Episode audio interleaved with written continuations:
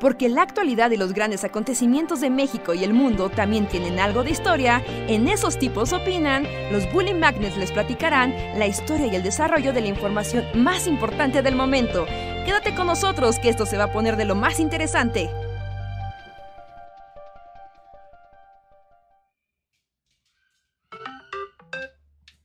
Hola, hola a todos y todas, sean bienvenidos a una noche más de El Bully Podcast. Esos tipos opinan con nosotros, los Bully Magnets, que platican con ustedes, hablan de cosas random y los alegran y deprimen en igual proporción. Que gira la ruleta de este lunes, ¿qué tal les va? Espero estén ya muy a gusto escuchándonos, gracias por asistir. Yo soy Andrés y pásele, pásele y dejen su like. Como van llegando, dejen su like. ¿Qué onda? Este, yo soy Luis. ¿Cómo los trata este inicio de semana? ¿Qué tal? Hola, ¿qué tal? Buenas noches. Bienvenidos a Esos tipos opinan en su edición 449. Bienvenidos a la hora del bajoneo y de las cosas random. Hola. Ah, yo creo que ya tenías. Ajá, eso, ¿ya tienes bajoneo, Reja? ¿Lo tienes ya preparado así bajo la manga? Ah, no, pero siento, se siente en el aire. el, el, bajón, bajón es in the air. sí. Turu, tu, turu, bajón es in the air. Sí. Ajá, sí, pero es como lenta. Así bajón es in the air. Sí, no sé, hay, hay muchos temas en la agenda que seguro que el público va a preguntar por alguno de ellos.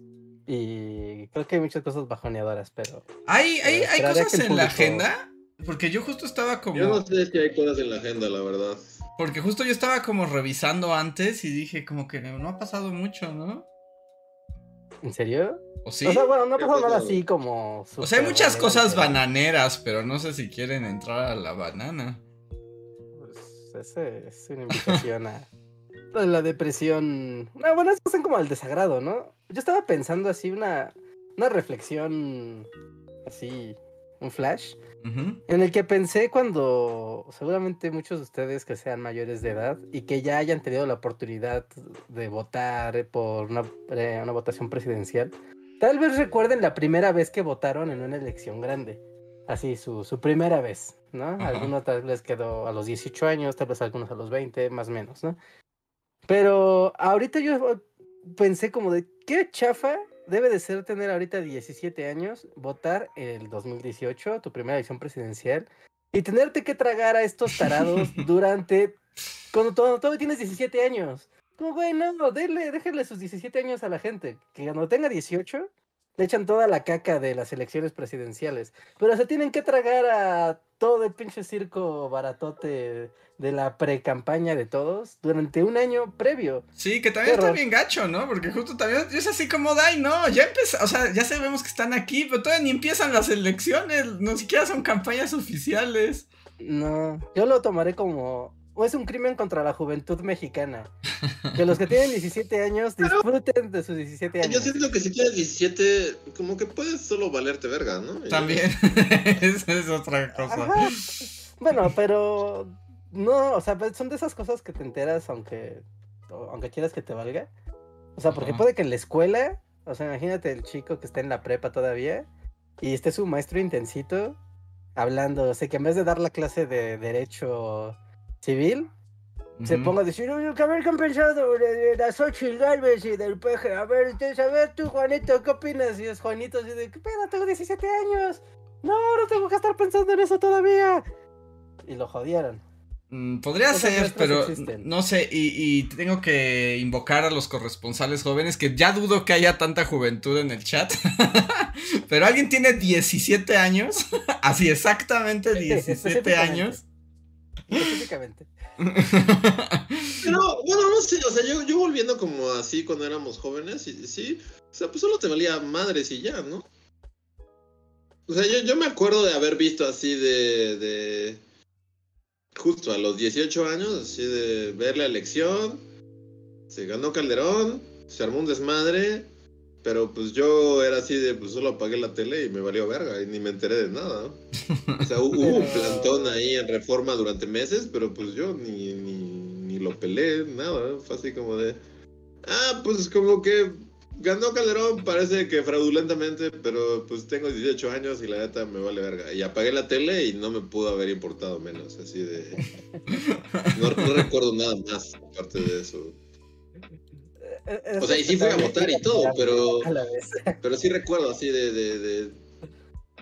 Pues sí, es como, pues güey, tengo 18 años, neta, me vale madres. Y ya, solo...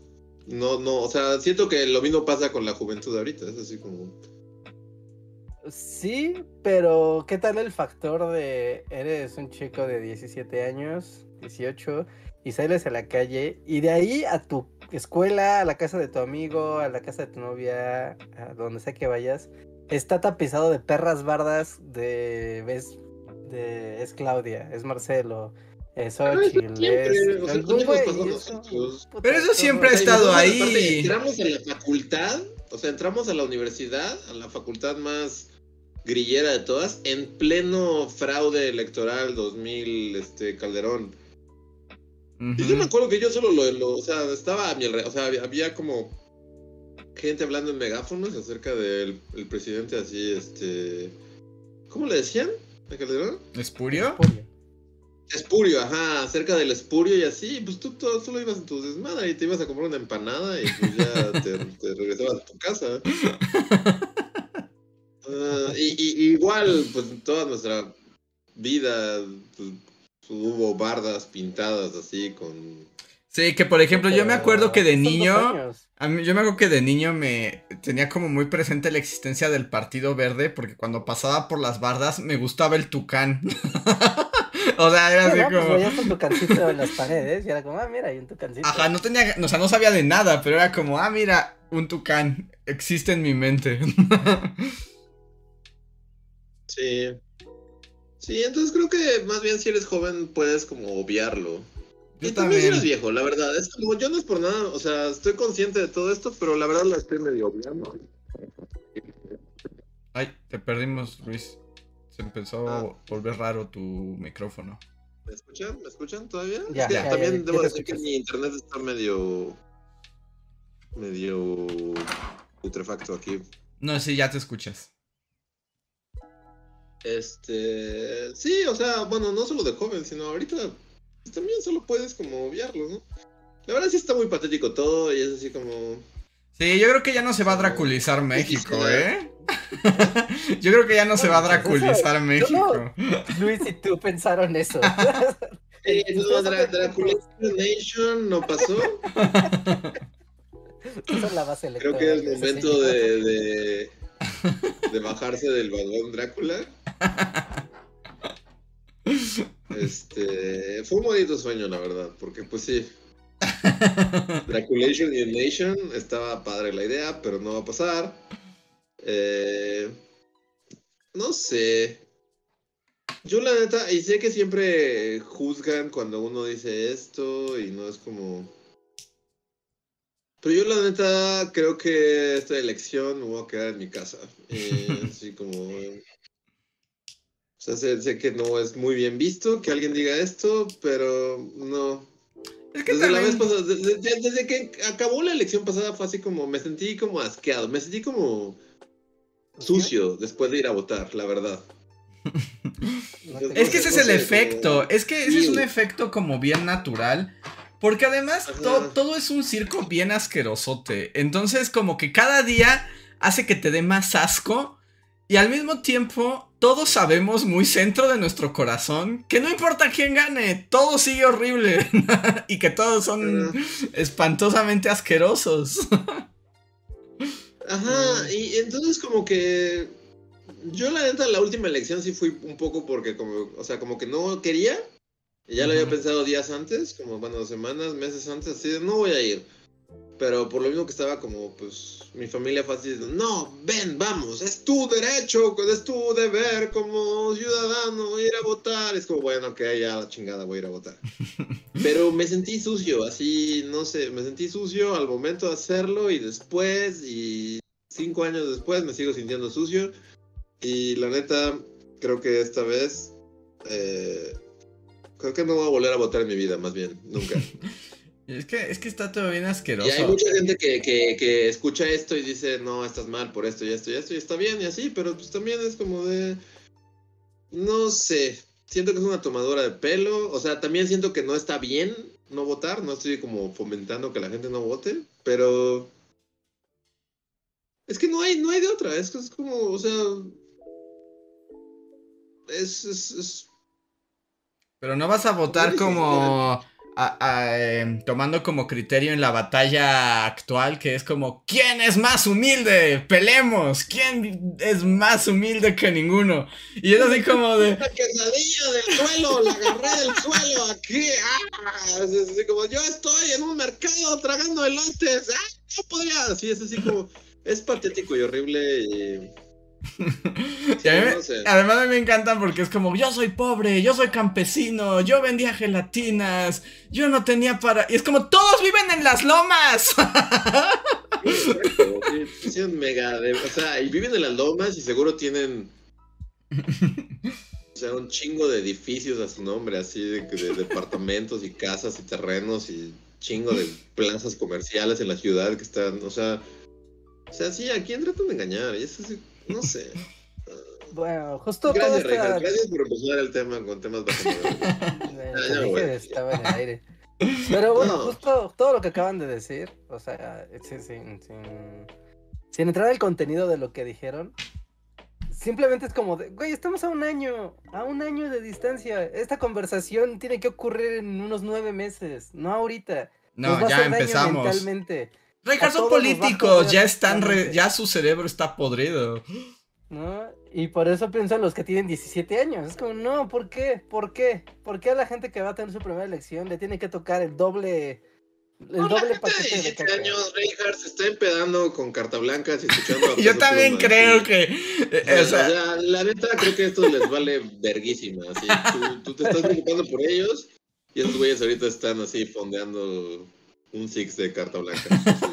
O sea, Ya escuchan corridos turbados, así. yo también creo Yo también, que, o sea, Sí, seguramente habrá unos Sí, sí. cuantos que sí están angustiados en el mundo, pero la mayoría están, sí, como, Sí. soy No, es joven. que no, no, no, es que no, no me refiero a que estén angustiados. No, no, que estén así como con su postura política irradiando desde dentro de su ser. No, no, no me refiero a eso. Simplemente me refiero a la contaminación mental que te genera el hecho de que hayan eh, contexto de elecciones presidenciales particularmente. No, es como eh, es como spam. O sea, es como vivir en la nación spam. Y es como, güey, si es muy molesto vivir en la nación spam, ¿cuántos son? ¿Cuatro meses? Cuando suele ser los tiempos normales Ajá. de... Son cuatro meses. Aquí lo vamos a extender, llevamos, o sea, estamos justo, es julio, 17 de julio, más o menos por estas fechas de hacer la elección en un año. Y llevamos, ¿cuánto? ¿Seis meses de aquí para atrás? No, Pon tú que por lo menos tres, por lo menos tres. por lo menos tres en forma. O sea, que tengas 15 meses de spam, de toda esta porquería, seguramente te afecta mentalmente, aunque lo quieras ignorar. Sí, el asunto del spam. está- Pero piensa ahí. en ti, o sea, piensa en ti a los 18 años. O sea, ¿recuerdas No. algo de la, No, o sea, no, no soy un elección, buen, Calderón?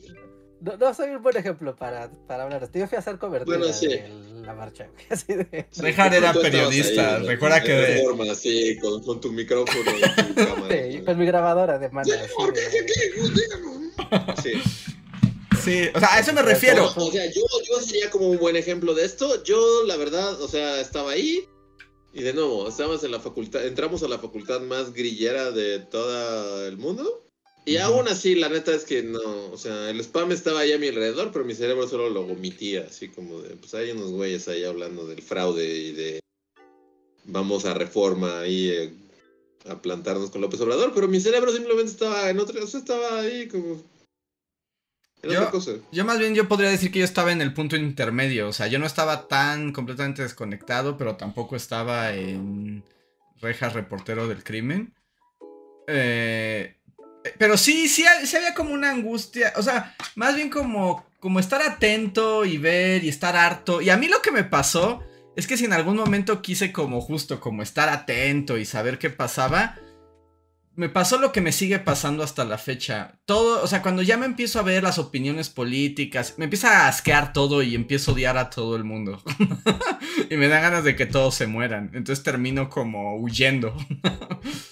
Ah, no, pues, entrar a hacer análisis o cobertura política es ser un masoquista de nacimiento. o sea, no, no, no, es como, te gusta el vómito y te gusta que haya vómito en tu vida, por eso consumes esas cosas, porque no, no, no, no hay manera que disfrutes eso si no tienes ese gen. Y sobre el spam también es cierto. O sea, por ejemplo, es como de. Ya he visto demasiadas veces llorar a Santiago Krill. Y, y no es como porque yo esté buscando a Santiago Krill. Es como de. Sí. Cada, co- es como, un eclipse. Sí, sí, sí. Ahora, es que esa es como su onda. O sea, mientras los otros hacen empanadas y así. La onda de Santiago Krill es como. Estoy muy enojado y lloro de frustración porque México se cae frente a mis ojos. Y hoy lloró porque lo discriminan porque es blanco y tiene ojos azules. Ah, chinga tu madre. ¿Por qué no vas y chingas a tu puta madre, Santiago Krill? Ya, perdón, tuve un lapsus, pero es que. Pero sí, sí, sí, no. Pero es que sí, es que, es que sí. sí. Y lloró, además ah, lloró. Vete a la verga. No, ya acabo de ver. Perdón, ya. Ya. Ya, ya, te- te- necesito un tiempo fuera. Ya, ya chingar a su madre, señor. ¿Qué pedo? ¿Ya ves? ¿Ya ves? No, ya me emputé. Ya, ya me emputé. No a las personas. Eso, el solo hecho de que lo trates de ignorar llega a ti. Y es como, güey, pero ¿por qué? Y ya te contamino, aunque tú quieras seguir acá escuchando acá peso pluma tranquilo. Sí, no, Estás pero el morrito de- de 17 años no, no sabe. O sea, yo no sabía. Yo tengo como 55 años y, y- y- o sea, y hasta que ahorita lo dijo Andrés, me enteré de Santiago Krill. El morrito de 17 años, no, ni por asomo va a llegar a la nota de que Santiago Krill lloró porque lo discriminaron por ser blanco. ¿Qué pedo con ese señor? Chingas a tu madre, Santiago Krill. Y lloró. Ah. Además lloró de la Ah, frustración. estoy viendo que está llorando el güey. No, no le voy a dar audio. Es como, no, no, vete a la verga. No, sinceramente. Chinga tu madre. Es que es tan difícil Ya, ser blanco y perdón. rico. Uh, Es difícil, que ser, ser blanco, millonario, de una de las familias del hombre más rico del mundo, político, familia, estirpe de políticos, ser es- presidente de la Cámara de Diputados, secretario de Gobernación, ser rubio y blanco y que lo discriminen. ¿Sabes lo duro que es para él? O sea, él ya no puede continuar. No en un país que discrimina a los güeros y millonarios, ya no más. no, no. ¿Qué sigue? Que sigue, exacto. ¿Qué sigue? Que no lo dejen entrar a. ¿Cómo se llama este restaurante de carnes que discrimina gente? Al Sonora Grill. Eh, ¿Al Sonora ¿Sonora Grill? Grill? ¿Qué sigue? Más bien se va a No, quejar al de. contrario, ¿no? A, a Krill le darían la mesa así del centro en Sonora Grill. Ajá, más bien se va a quejar de que no, lo van, no le van a dar tacos de carnitas en el puesto así de, de la pensil. Que en la mañana no quieren vender chilaquiles.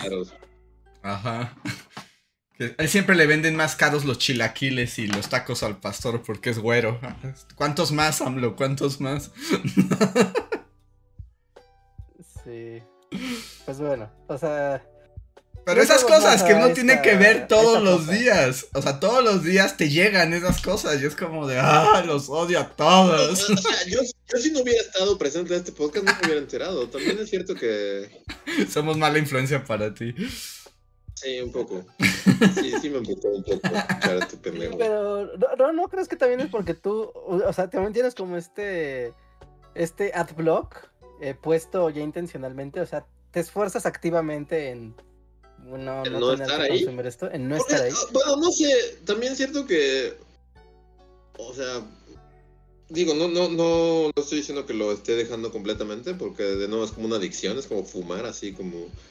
Pero también es cierto que un poquito me he distanciado un poco de Twitter. Y como de. redes sociales, o sea, como. Pues sí, o sea, es- es- la neta no sigo nada de la elección.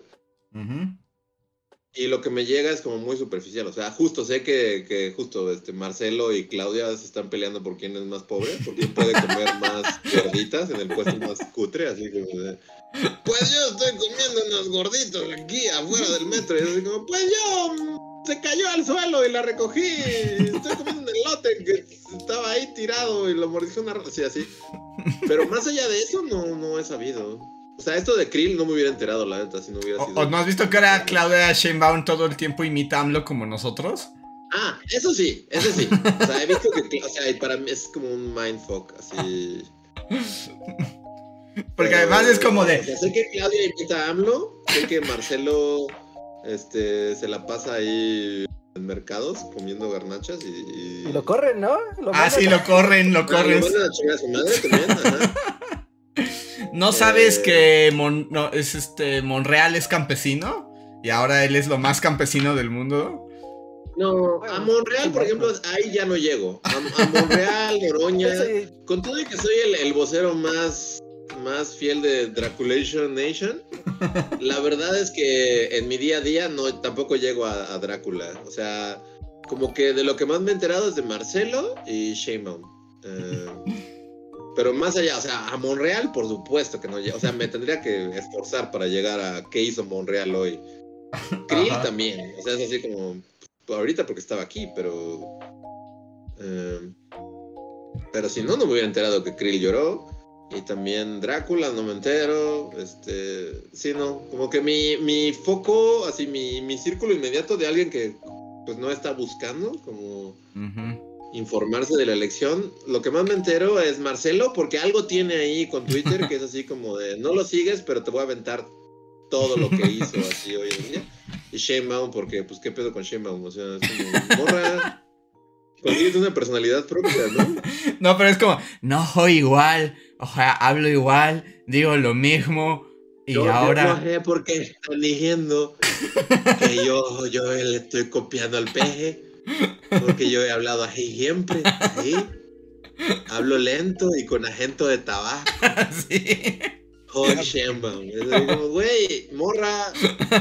Llevamos viendo seis años y no habías hablado así nunca. Así como, ¿por qué? No sé. Sheinbaum es como de. No, no es por nada, pero yo no veo a Sheinbaum siendo presidente, la neta. Tiene el carisma. Diría de una roca, pero es como negativo. O sea, siento que si pones una roca y a Sheinbaum. O sea, como que es, es carisma negativo. Es como un anti-carisma. Es como un hoyo negro de carisma. A mí lo que me ¿No? pregunto es en qué momento, como sus asesores le dijeron, AMLO ganó, ahora tú sé AMLO. Es así como mimetízate con él. Sí, está muy raro, camaleónico. está muy raro. Sí, está, está, está muy raro y es un poco degradante. También es como un poco degradante, O sea, la, sí. la- la palabra es patético, sí, es, es como, es, es patético. Como, No sé, am- a- es como si... Porque aparte creo que ya, ya se lo, ya, ya la encararon un poco, ¿no? Y ya le dijeron Sí. así como, oye, ¿por qué estás hablando como AMLO? ¿Yo? no sé qué están diciendo. Yo soy Sheinbaum. Yo no soy AMLO. Yo soy Sheinbaum. Y siempre he hablado así. Así como morra. ¿Qué pedo? No sé, es como, es- sí es muy triste, patético y la neta. no. Sí, sí, sí. Me da risa que dices que no sabes, pero sí sabes. A la pena. es que te digo, ese es el spam, es el spam de la política, no puedes escapar, la ¿Sabes cómo banana. sí llega? Inconscientemente llega así en el aire, como que como si fuera un miasma que respiras. Simplemente te va afectando, lentamente te va Que, afectando. que voy a, bueno, me estoy Bueno, el miasma, te digo, o sea, se, se reduce a esos dos. Es, es Sheinbaum está imitando a AMLO en, en una, en, un- en una, busca, una búsqueda patética por, por, por encontrar una personalidad propia. Y Marcelo está haciendo la ruta del sabor con Marcelo, así de... Podría comer más quecas, no lo creo. Ah, me estoy comiendo una queca en la central de abastos y, y ya. Más allá de eso no, no sabía, no sabría ni quiénes, o sea, ni quiénes están. Hay una hay una Xochitl, ¿no? Pero la neta ni sé de qué partido es, ni sé cómo se ve, o sea, no sé cómo se ve Xochitl. Ah, ¿No te acuerdas de Xochitl Galvez? Ella está ahí desde hace... Sé que des- existe, pero la neta no sé cómo se ve, no sé qué es, no sé, sé que existe. Así como sé Es que una existe señora con Qué bueno que huipil que no es Beatriz Paredes. Es la otra que tiene huipil. Es el, el huipil, pero quiere ser campechanota. Ah, sí, sí, sí. Es como su cosa es ser campechanota y vulgarzota. Y, y siempre fue Pero del es pan. Siempre fue del pan. No sé ahorita ya con quién estoy. Sí, sí, o sea, va a ser como quiere ser la líder de la alianza. Ujú. Como muy raro, muy raro. pero bueno, sí. Que nada Pero más. Como, como concentra bien, ¿no? Porque, o sea, la alianza es el es PRI PAN PRD, ¿no? Entonces, como, si eres del PRI, es que eres bien rata. Si eres del PAN, es que eres una señora copetuda. Pero si eres del PRD, pues tienes que tener como esta onda más, tú sabes, facultad de filosofía. Pero Le ya ni hay perredistas, ¿no? Ya ¿eh? no existen los perredistas, ya son una... Es como el jacalope, ¿no? Y ya, ya, la, la, la chaviza ya no sabe que es un PRD, ¿no? No, no. Ah, no. Si le dices el partido del sol, pues, te van a decir como, jodas, eh, es viejo loco. Ah, porque Pero además... no. Pero además también todo se vuelve más turbio porque ahora todos son de izquierda. Porque Santiago Krill dijo que él era de izquierda también. Que él siempre había sido de, él siempre ha sido de izquierda. Eso dijo. Yo siempre he sido de izquierda. Si- si- Siento que, que, que ya no quiero que me cuente de Santiago Krill como... Sí. Siento que, que sí, es una nueva regla. Así como... Es como, si queremos que esta amistad continúe, es- Ajá. esta regla como tiene tienes que... que... ya no hablarme de Santiago Krill. Sí, sí, sí, no me emputa, o sea, ahorita lo vieron al aire, sinceramente me disculpo por todas las, las groserías y así. Como, Pero es que eh, Santiago. neta, me, me, me, me emputa así como al segundo ese señor. Entonces, pues. Sí, no quiero saber de él nunca. Está bien. Porque aparte es irrelevante, o sea, sinceramente es así como, o sea, no es por nada, pero no va a ganar. O sea, no, no importa qué pase. No. O sea, y se va a postular y va a estar ahí y así, pero no va a ganar. O sea, entonces, ¿para qué está? ¿Para qué existe? ¿Para qué existe Santiago Krill? ¿Para qué existe? Hay O que sea, ver. lleva como seis elecciones que. Y solo está ahí para fondear, es como un extra de las elecciones, ¿no? Solo está ahí Sí. como- Sí, sí, sí. nunca gana. No va a ganar ahorita, entonces ¿para qué chingados gastamos tiempo de nuestras vidas pensando en él? Es Hay que mandarle este fragmento así como a su, a su Twitter. Sí, na- nadie, nadie menciona a Krill, es como, es como Voldemort, Sí, que como no ya, tiene que ser mencionado así. tiene que ser mencionado bajo ninguna circunstancia. Sí, es, es, es feo. Es feo y es innecesario y es estúpido. Solo para contestar a tu pregunta, Reinhardt, bueno, o sea, relativamente a tu pregunta, eh, brinco a los superchats solamente porque, es, o sea, como co- te están contestando en este momento. Pero bueno, Yeah. brinco a los superchats que eh, son un donativo que ustedes nos pueden hacer y nosotros leemos 100% lo que dicen y comentamos. Y con eso pueden apoyarnos a que continuemos haciendo nuestros videos en Bully Magnets y los podcasts aquí. No los estoy leyendo en orden. en or- bueno, si los voy a leer en orden, Guillermo Aguilar dice: Ya inviten a Noroña. Eso no va a pasar jamás en la historia de nunca. Pero ¿por qué querrías eso? Uno. Y dos, eh, Daniel M dice. Y muchas gracias por el superchat. Dice: Yo tengo 19 y confirmo. Esto no es tema de conversación. Sí, no, Reinhardt, los jóvenes están siendo jóvenes y disfrutando su juventud. No, no creo que ni por asomo estén, estén conscientes de que Krill lloró hoy por su blanco. Ya, ya, ya. Ok, está bien, está bien. Quiero pensar que sí. Me aferraré a ese superchat. Como de ellos no se dan cuenta. Qué bueno, me alegro. Ellos Me alegro y los envidio. Y además los envidio. Ahí está. Y bueno, ya que estamos encarregados, voy a leer el que acaba de llegar, aunque pues, todavía no se han juntado, pero muchas gracias a todos los que nos apoyan. Que dice, Coffee Maiden, gracias, dice. A ver, voy a darles un tema medio embarrado por la banana, pero que realmente es glorioso. ¿Vieron lo de la estatua de Gaturro y cómo no duró ni dos días? No sé qué está pasando. eh, Siento que me alegra no saber. Ponle No. así, ponle así, ponle esa la estatua de Gaturro. Eso no... Les pasó. ¿Quiero? Ok, bueno, a ver. O sea, eso no es tan... tan banana. O sea, es un poco... es banana argentina. Pero seguro has visto a Gaturro, que es como una copia de Garfield, seguro lo has visto. Sí. ¿Ok? O sea, pues Gaturro, bueno, y el, el creador de ese cómic es como de los personajes más odiados de Argentina, al parecer. Porque La derecha básicamente derechosa, más cabrón. es, es derecha derechosa, caricaturista, y además es plagiario. ¿Derecha, derechosa? Sí. ¿Ok? Y además es plagiario desde hace décadas. Todos sus personajes y sus tiras siempre son un plagio de alguien más, ¿no? Pero entonces le hicieron una estatua a su personaje más famoso, Gaturro, que es Garfield. O sea, literalmente agarró a Garfield y, y luego tiene aventuras como mafaldas, pero derechosescas. Y este. Y nada más. Lo... ¿Derecha? Ajá. Y nada más lo pusieron ahí y a los tres días ya, ya lo habían rayado, tirado, golpeado y así. Pero que es parte de culpa del autor de Gaturro, porque salió a decir que ya estaba considerando que fuera vandalizada. Y entonces que lo habían hecho de un material anti-graffiti y anti-rayones. Y no dices eso en voz alta. No dices eso en voz alta. Y menos en Argentina. menos en Latinoamérica. Entonces ya, te imaginarás la, la cantidad de, de, hate y rayones y porquería que le pusieron encima la estatua de Gaturro al instante. Y bueno, ¿no? Ya la terminaron retirando. Qué bueno. Sí, Gaturro, a nadie le importa Gaturro. Yo no, no sabía, o sea, había visto a Gaturro así como, pues así lo había visto, pero no sabía ni que era argentino ni que era de, de derecha, derechosa. Y plagiario, yo... No, pero ¿qué dice? Así como si abortas te vas al infierno. no, no sé tan... ¿Sí? sí un gato con un gato señalándote. Como de abajo los gays. Sí, ¿cómo, cómo? No, no, sé exactamente cómo funciona un cómic de derecha a derechosa. Pues ve a Paco Calderón.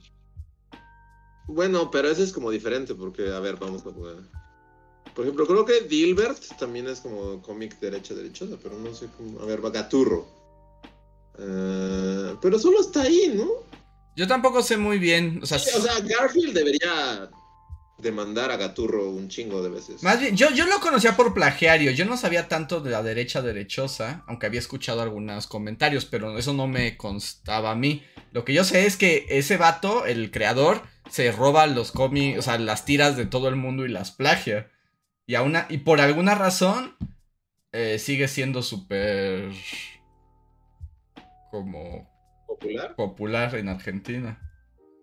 Sí, no mames, Garfield necesita súper demandar a este gato. Estoy como ya puse gaturro, historietas, pero no sé. Um... Eh, pero supongo que muchas cosas ha hecho el autor de, de Gaturro de, para, para. Sí, de ver la postura fake. política de Gaturro. Y es, es difícil. que nos dicen aquí en el chat. Ya dejen que sea de derechas. Lo, que, lo peor de Gaturro es que es aburridísimo. Sí, o sea, más bien lo que estoy viendo es que está súper. Sí, no. Tiene la gracia así de. El gato oculto. No, el gato oculto. Puto gato oculto. O sea, ese güey, ese güey se hizo, una, hizo una carrera. O sea, eh, compró una casa en San Ángel seguramente con esa pinche historieta horrible. Acuérdate que ya era rico desde antes, entonces por eso más bien. ¿Ah, sí? Sí, pues era. Ya, ya hicimos todo un podcast sobre el gato oculto. Eh, Era Taibo. y de cómo Paco Ignacio 2 es un Nepo Baby. Ajá, sí, sí, cultura. todo va de la mano. Sí, no. Sí, más, más que nada se ve que es aburrido Gaturro, Gaturro. Sí, pero así fue. Mm, mm. Gaturro fue destruido. Si alguien es de Argentina, puede contarnos con más, este, como conocimiento de causa. Sí, porque no nada más fue vandalizada, sino que además ese acto levantó el clamor popular. O sea, fue como de, sí, a huevo, matan a Gaturro. Porque lincharon una estatua de un gato pirata. No pasaba desde Saddam Hussein, así, solo Saddam Hussein y Gaturro. Sí. Sí, sí, sí. Eh, pues ahí está. A ver. Eh, y Toño Incalan Prado nos deja un super chat que dice: El corto de Op está todo bobo, pero en cuanto sonó el pianito me ganó el llanto. Help. ¿Hay un corto nuevo de Op o es el inicio de Op, que es lo único bueno de la película? ¿Vas a rantear sobre cómo odias Op? O yo puedo rentar sobre eso siempre. Es así como una de las Eh, cosas. no, creo que, creo que hay un corto en la nueva película de Pixar que suena como la peor pesadilla a la que puedo ser sometido en una sala de cine. Así como, ¡Ella es huevo! ¡Y él es agua! Es como, güey, me voy a arrancar los ojos. Pero este, creo que al inicio de esa película hay un corto de Op. Claro, es como la cosa Pixar, ¿no? Que siempre hay un corto antes de la película. No sé, Pixar, o sea, antes de que Andrés rante sobre cómo odia a Op, yo solo diré, Pixar tiene ya. Parar. ¿no? Sí, yo también estoy de acuerdo. Destrúyete, ajá, implota y así como la casa de Poltergeist y no vuelvas. Es así No vuelvas, ¿no? ¿Qué sigue que tenga sentimientos, Luis? ¿Qué sigue? Ya, los elementos, así, los elementos de la naturaleza tienen sentimientos. ¿Qué pasaría? No, ya, o sea, neto. Ya. O sea, esto es lo de Elemental. Yo solo arrantearé un poco sobre Elemental. Adelante, adelante, siéntete libre. Este, o sea, no la he visto y solo vi como anuncios en la calle y así, pero son de esas cosas que, no sé, o sea, no sé si ustedes sean iguales, que, o sea, luego con películas animadas o cosas que es así como de, bueno, son como animales pero hablan y hay una parte de tu cerebro que se que cuestiona, es así como de... Como un perro sabe leer, por ejemplo, ¿no? Así, o como... Por ejemplo, a mí me pasaba en La Dama y el Vagabundo. Sí, estaba con ellos todo el tiempo, es como full de son perros que hablan. Estoy con ellos, ajá. Pero luego llegan a esa parte en la que el vagabundo lleva a, a- a Bella, a, digo, a, la dama al zoológico Ujú. y pueden leer eh, las plecas del zoológico, eh, pueden leer y, es- y siempre mi cerebro infantil era como de... Pero es un perro, ¿cómo chingados? O sea, es un perro callejero, además, güey. Ah, es un perro callejero y está leyendo un, un letrero. de un- y, y- ajá. Y esta película de Elemental para mí es como, como, como una supernova de esos cuestionamientos en tu cerebro, que es así como de... O sea, pero ¿cómo? Son elementos. Pero bueno, no sé si han visto como el, el corto o los pósters y así. Pero hay un elemento que es agua, ¿no? Ok, ok. Está la gente de agua. Y luego está la gente de fuego. Y luego está la gente de planta, pero es como de, pero planta no es un elemento. Ajá, Tierra, es tierra, es que es tierra. Más bien son de tierra y les crecen plantas, más bien. O sea, Pero no. Ok. Y luego hay gente de nube, hay gente nube, pero es como, si la nube no es aire, la nube no es aire. ajá, la nube es agua en estado gaseoso, o sea, y en teoría, no sé, o sea, supongo que toda la película gira en torno a que, a que hombre agua y mujer fuego quieren como amarse por siempre, pero no pueden porque prejuicios sociales. Pero en teoría, si se juntaran, crearían vapor, que es la Crearían gente- o sea, nube. Sí, o sea, serían como gente, o sea, ¿por qué hay gente nube y gente agua? Es como son la misma gente. Que nadie sabe nada de, de- de- fina. O sea, el- el- el- que la gente nube y la gente agua son lo mismo, solo que una es en un estado y otra es en otro estado. Y luego hay una escena en la que le están dando de comer al hombre agua. El fuego, al parecer, la gente fuego come carbón. Ajá, que es tierra. El carbón viene. O sea, los fuego comen a la gente árbol. Pues parece tal vez los matan y los devoran, los convierten en cartón y digo en Pero carbón. no creo que eso salga en la película, ¿no? y aparte todo parece, o sea, todo por lo que intuyo, todo parece ser como una... O sea, como una analogía, que es lo que hace Pixar, así como de el racismo, ¿no? Y como Ajá. de... De todos somos iguales, pero es como de, o sea, tu analogía está mal hecha, porque ahí claramente, o sea, todos son diferentes. Ajá, no hay un hegemónico, ¿no? Ajá. Ajá, y es así como, o sea, no sé, es, es, es- ya, hasta aquí acabó mi rant de Op, de, de, de Elemental, pero sí es una película que, o sea, el otro día iba, como que venía así de, de aquí, y fui a la ciudad, y como que justo a la entrada de la ciudad había un letrero de Elemental, y justo Ujú. es así como el hombre, el hombre agua y la mujer fuego, y mi cerebro empezó como a cuestionar, y fácil fueron como 40 minutos sobre el periférico, así, que pero puta, vapor es agua. Y, o sea, entonces la gente agua y la gente vapor es distinta. Pero si alguien agua choca con alguien fuego y se vuelve vapor, se vuelve un alguien vapor ahora, no sé. Son demasiadas cosas. Ahora tú ranteas sobre cómo odias. No, ya, ya. ya no necesito este, profundizar. Solo voy a decir que Op es una. Que Op tiene unos grandes primeros 10 minutos y yo hubiera terminado ahí la película. porque todo lo que sigue después de que pasa la historia de amor es nonsense. Nonsense absoluto y hay perros en aviones y un pájaro loco y un viejito perdido en la selva y es como de... ¿Por qué? ¿Por qué estamos en la selva perdidos y con aventuras, con perros en aviones? O sea, ¿por qué? Se trataba de la historia de romance de dos ancianos. no, eso no vende. Somos más dodos. Dos dodos y chistes de perros. Pero algo igual gente que, que igual no, no, no vio Up cuando estaba en el cine. Ya, ¿cuánto, ¿Cuánto lleva que salió Up? ¿10 años?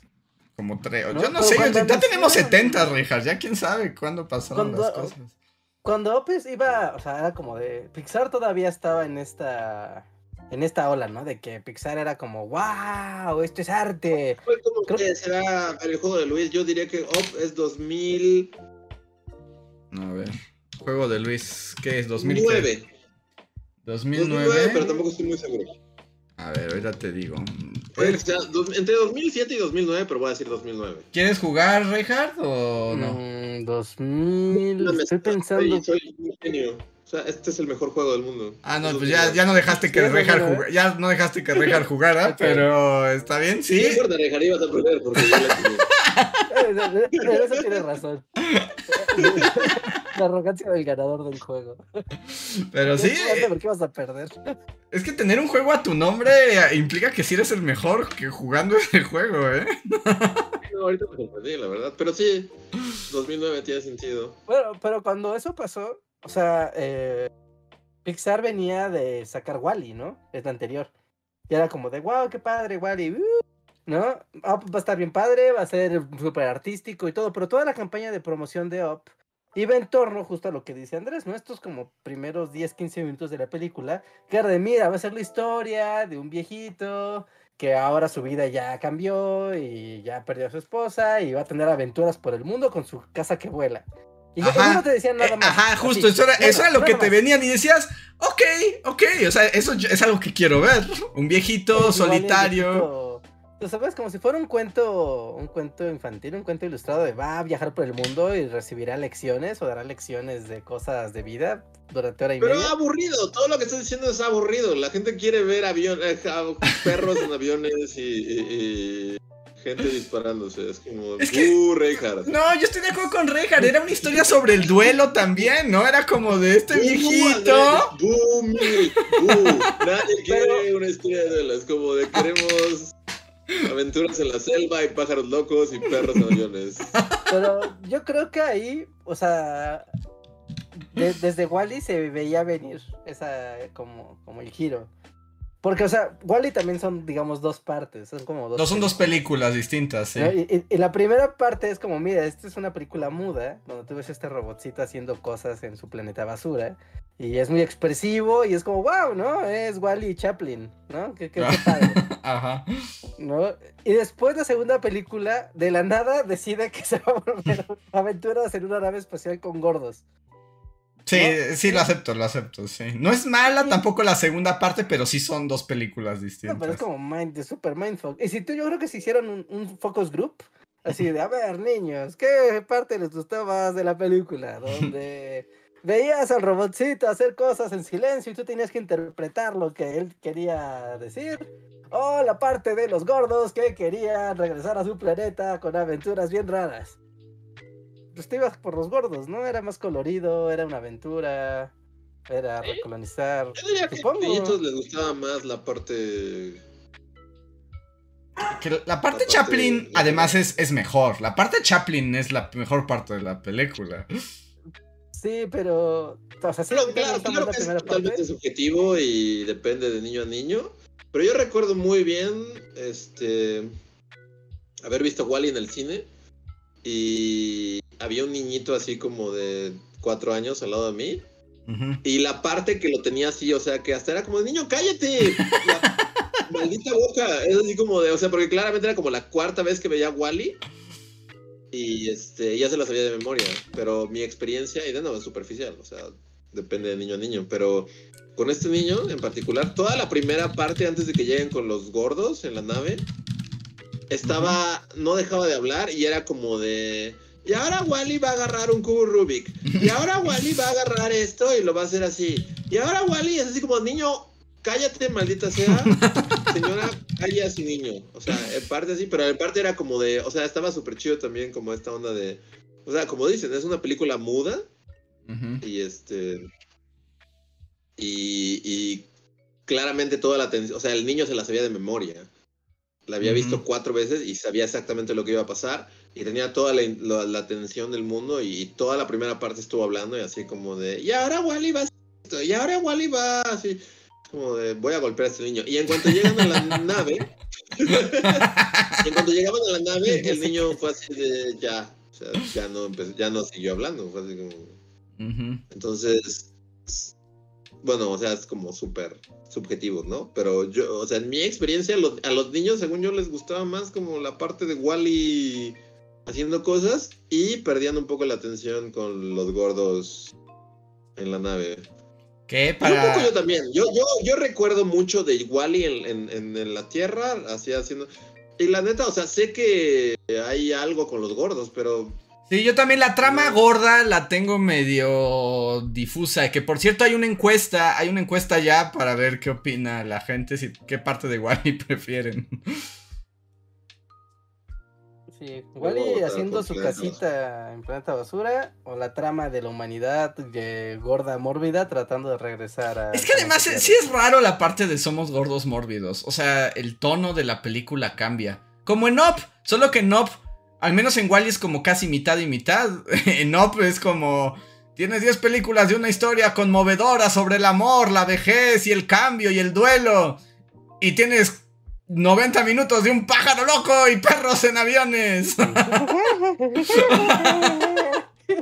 así fue concebido. Yo, según yo siento que Up fue un poquito como. Alguien hizo dibujitos de una casa con globos y del viejito y así.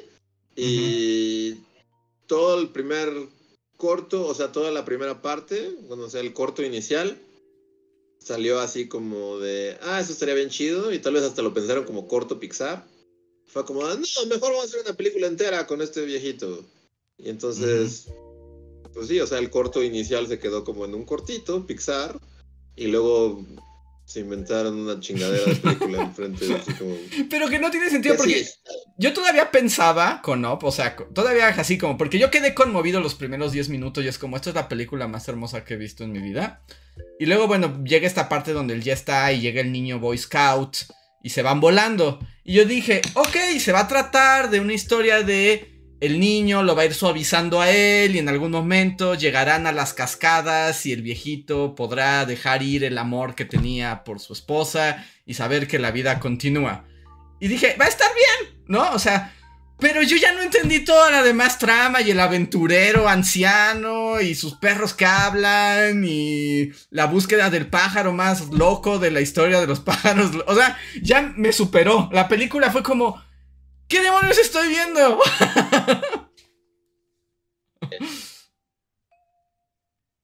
Sí, pues no sé. Es que, ese es, el, es que ese es el tema con esa película que es... Si tú ves el póster de la película, no hay manera de que adivines de qué se va a tratar. No hay manera.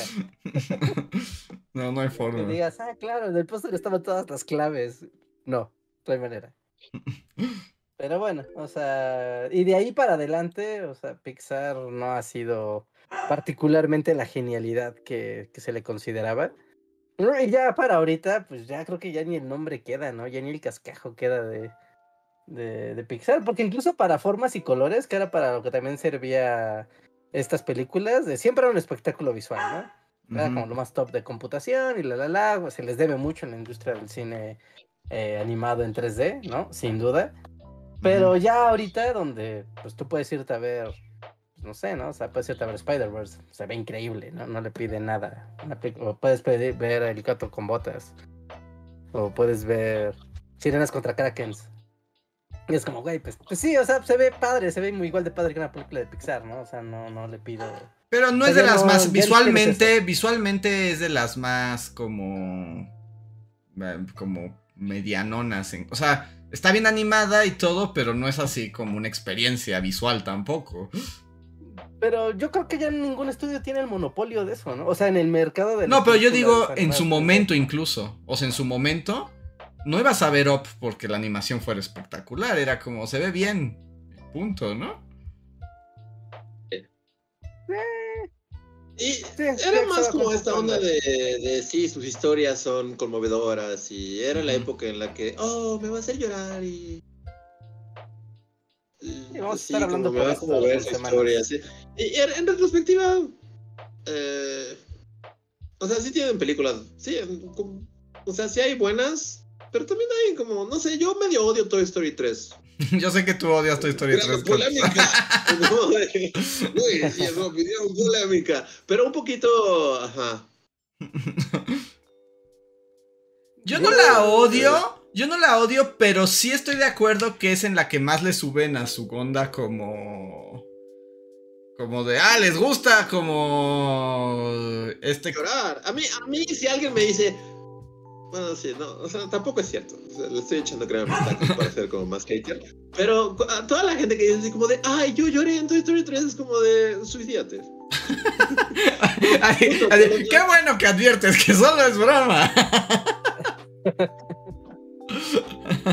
no sé, porque mucha gente como que tenía, y en sus tiempos fue como esto, ¿no? O sea, la, la escena famosa en la que, ay, yo, yo, cuando se iban a quemar en, el, horno de, basura. Y así como de.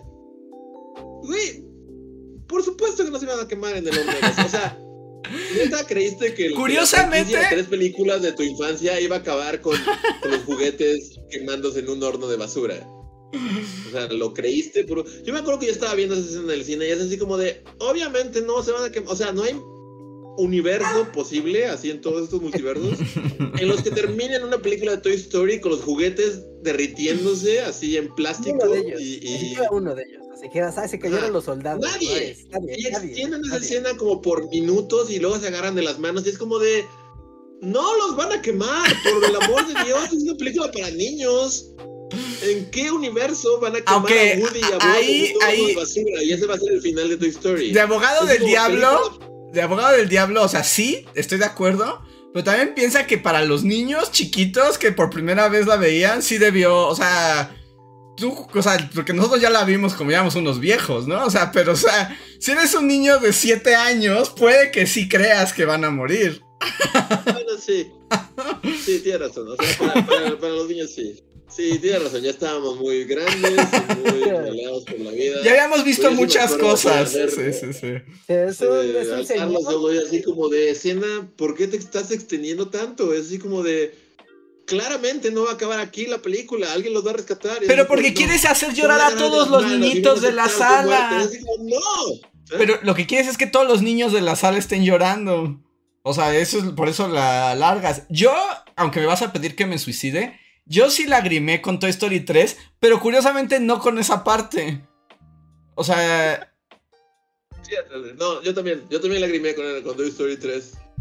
No en esa parte. Ajá. Pero a ver en qué parte fue. Yo la verdad, y. O sea, tiene mucho que no la veo. Solo la vi una vez en el cine.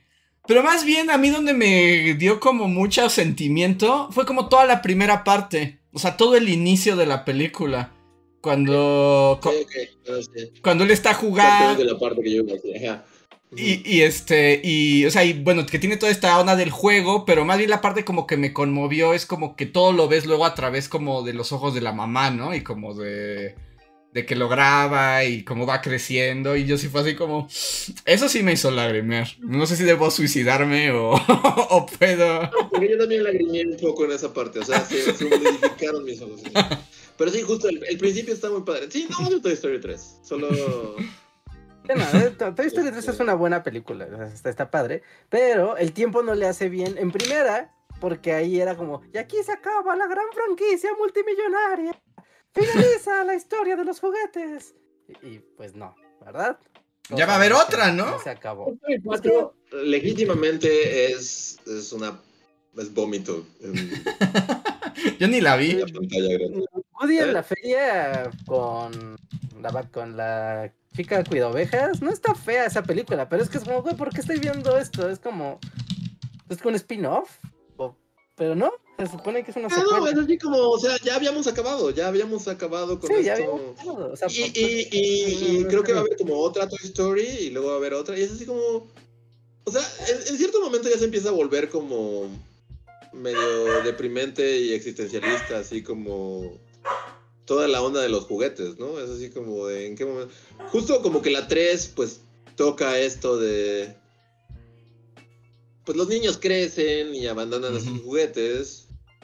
Y entonces, como, ¿cuál es la vida del juguete después de que su niño creció y lo abandonó, no? Ajá, que es una muy buena premisa. sí. Está, está muy padre. Ajá, pero como para una película. O sea, sinceramente, para la 3 está bien. Es así como cuestionarte. Sí, así de, no, pues sí, Andy sí, ya, ya creció y, y, bueno, el- la película le dio este final de, bueno, los donó y ahora otra niñita va a jugar con ellos. Que al parecer es Y la ya, peor la niñita es que tu de. cerebro no, no necesita estar pensando más así como de, bueno, o sea, tu cerebro se acaba ahí. Es como de...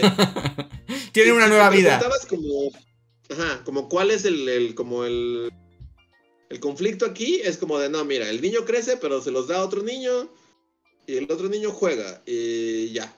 Y tu cerebro no tiene por qué seguir en, este loop de qué pasa con un juguete que no puede morir y que no, que no decidió tener vida y que toda su función es como servir a un niño, pero ese niño va a crecer y él no, pero a la vez no puede morir. Que además ya habíamos tenido, o sea, sinceramente ya habíamos tenido ese take con Jessie la vaquerita, ¿no?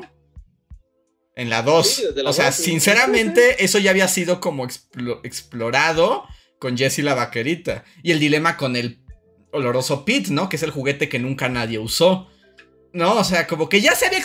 Según yo la 2 ya se exploraron todos los temas jugueteros. Y, y la 3 remata así como más esta onda, ¿no? Sí, es- sí, exacto. ¿Qué, qué pasa con los juguetes? Y etcétera, etcétera. Y ya, o sea, tres eran suficiente, pero de repente se empieza a volver como una pesadilla, que es así como de... O sea, porque la 4 es como de, no, ya que los regaló Andy, ahora la niñita no los cuida bien y los va a perder en una feria y, y Woody se va a cuestionar si quiere seguir con la niñita o quiere ser un juguete... Y es así como de, ya, por el amor de Dios, es como de...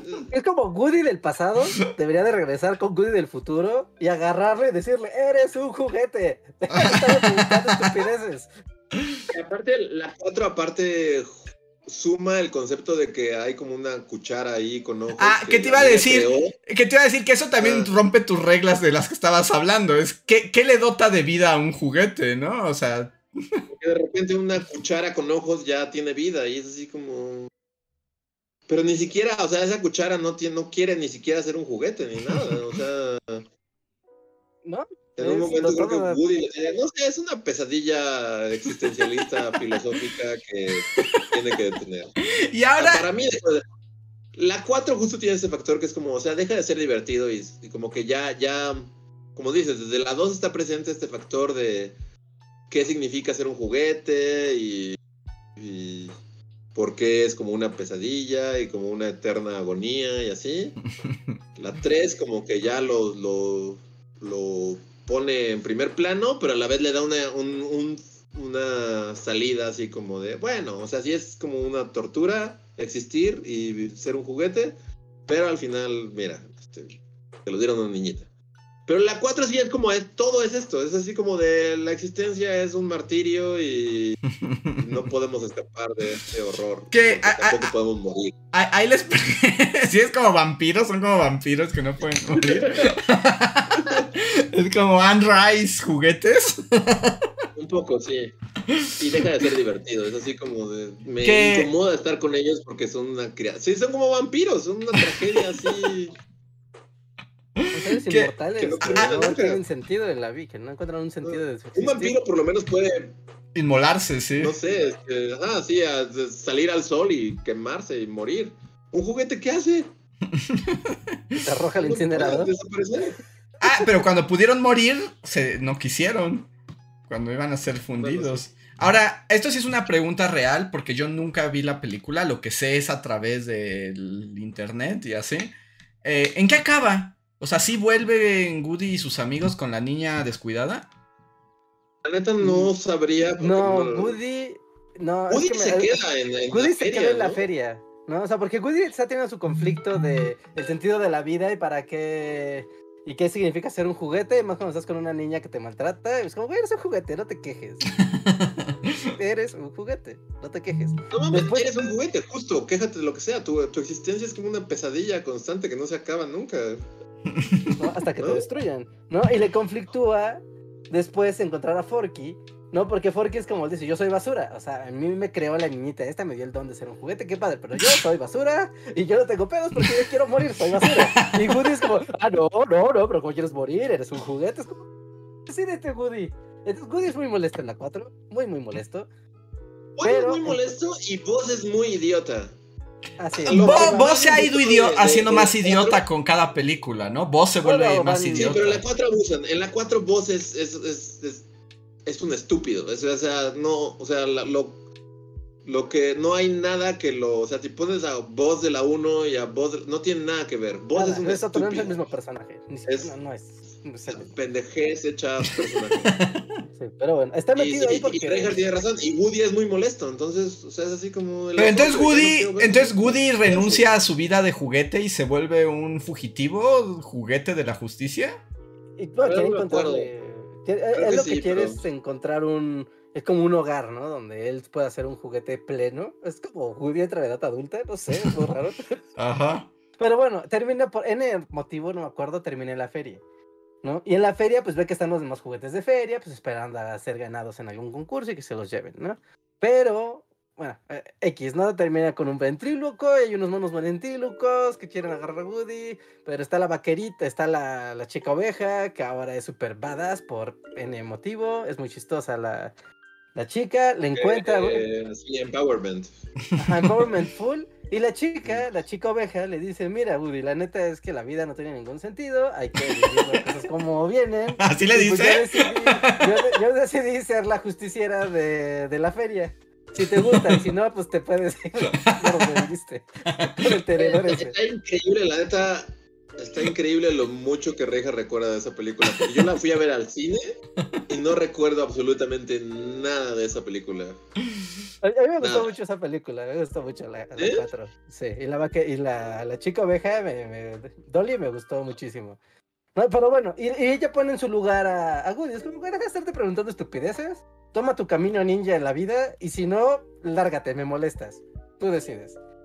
¿No? Ujú. Entonces, al final, después de toda la aventura, encuentran que Forky, o sea, están, si en toda la película Woody está tratando de enseñarle a, a Forky que él no es basura, que es un juguete y ya tiene que comprometerse con, con su niña, o con quien lo creó. ¿No? Por un lado. Mientras que Woody quiere regresar a casa, a la que, de la que renegaba, pero bueno, ahora ya quiere regresar porque ya le dijeron que tiene que encontrar su camino de juguete. Y. ¿Y qué pasa al final? Es que te digo, ¿qué pasa al final? Nadie nunca lo ha mencionado en internet, entonces yo no lo sé. No, sí, se queda en la feria, ajá, decide quedarse en la. Se pero como se queda enamora. con- en la feria. Sí, pero al final decide quedarse con, con Dolly en, en la feria, cuidando a los demás juguetes de que tengan, de que lleguen los juguetes de feria con buenos niños, para que los niños no maten. Y, pero entonces vos y los demás se quedan con la niña irresponsable. ajá, ellos regresan. Sí, pero claro, porque ellos llegan a la feria porque se descompone su carro. Y entonces por eso están cerca de la feria. Y por eso, casualmente, los demás juguetes pueden ir. Jamás vi esta película. Todo lo que está diciendo Reja es así como. No. y, Sí, Pero bueno, no y- importa, la neta. ajá, y la final 5 todos qué va a ser? ¿El regreso de Andy? Así como Andy is back, bitches. Ojalá. Y va a golpear a la niñita por haber perdido a Woody. llame Andy's Back Bitches. Porque además también, eh, según la lógica de las películas, Woody era como coleccionable y costaba millones de dólares, ¿no?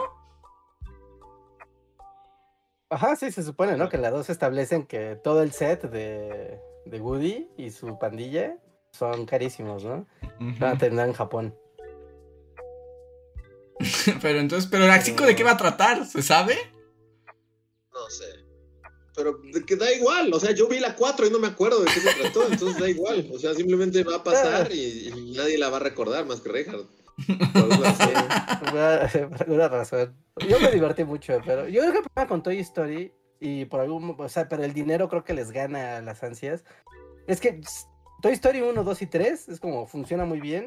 Si va a existir una Toy Story 4, es como, bueno, existe el universo de los juguetes, pues que sean otros. O sea, se trae Ujú. juguetes en Francia y esos juguetes les pasó esta historia que los hizo cuestionar, se volvieron, no sé, ¿no? Se volvieron Nietzsche. Ah, pues qué loco, ¿no? O sea, pero ya no son Woody ni Bob. No, ni no va a pasar eso. No, eso no va a pasar. ¿Tú crees que van a soltar la marca? Es como tú ya conoces a Woody Buzz y es lo que te voy a vender No. hasta que te mueras. Sí, no. Porque entonces se vuelve. o sea, ¿Cómo se como llama el ahorita. presidente de Disney? Ahorita está muy en las noticias. El presidente de Disney se llama Ajá.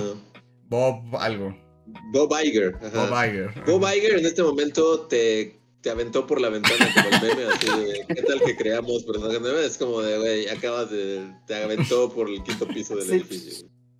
Sí, Sí, sí, como y Bob. Iger no. Y Reinhardt ya no. Despedido. Despedido, sí. Sí, ese es el problema, porque. O sea, Toy Story, ¿qué es? Del 94, 95, 95. Seguramente. ¿Lo Eh, sabes o el juego de Luis? ¿Qué No, el juego pero de Luis? juego de Luis. ¿De cuánto Toy Story 1, Luis? Yo creo que es del 95. Ah, 90 y. A ver, dame un segundo. Eh, Es el juego de Luis, donde solo Luis juega y solo Luis gana. ¿cu- ¿A qué edad entras a la primaria? Entras en 6 años, ¿no? Seis años. 6 años, 7 años, 8 años, 9 años. Yo supongo que yo tenía 9, años, entonces. Bajo esa lógica. ah, debe ser 2000. No, 1996. 96, diré 96. 96, ok, yo me quedo en 95. ¿Tú, Andrés? No, yo, yo ya vi, yo estoy revisando. Ah, este, ok, ok. pues esta vez Reinhardt ha ganado el juego de Luis, es 95, 95. ¡Wow!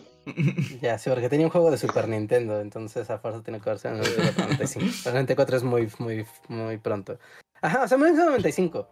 ¿No? Eh, después la siguiente película, la trilogía terminó en 2000, como en 2012, una cosa así. ¿No? Y es como de, bueno, se llevó una generación de que fueron niños, muy niños, cuando empezó Toy Story.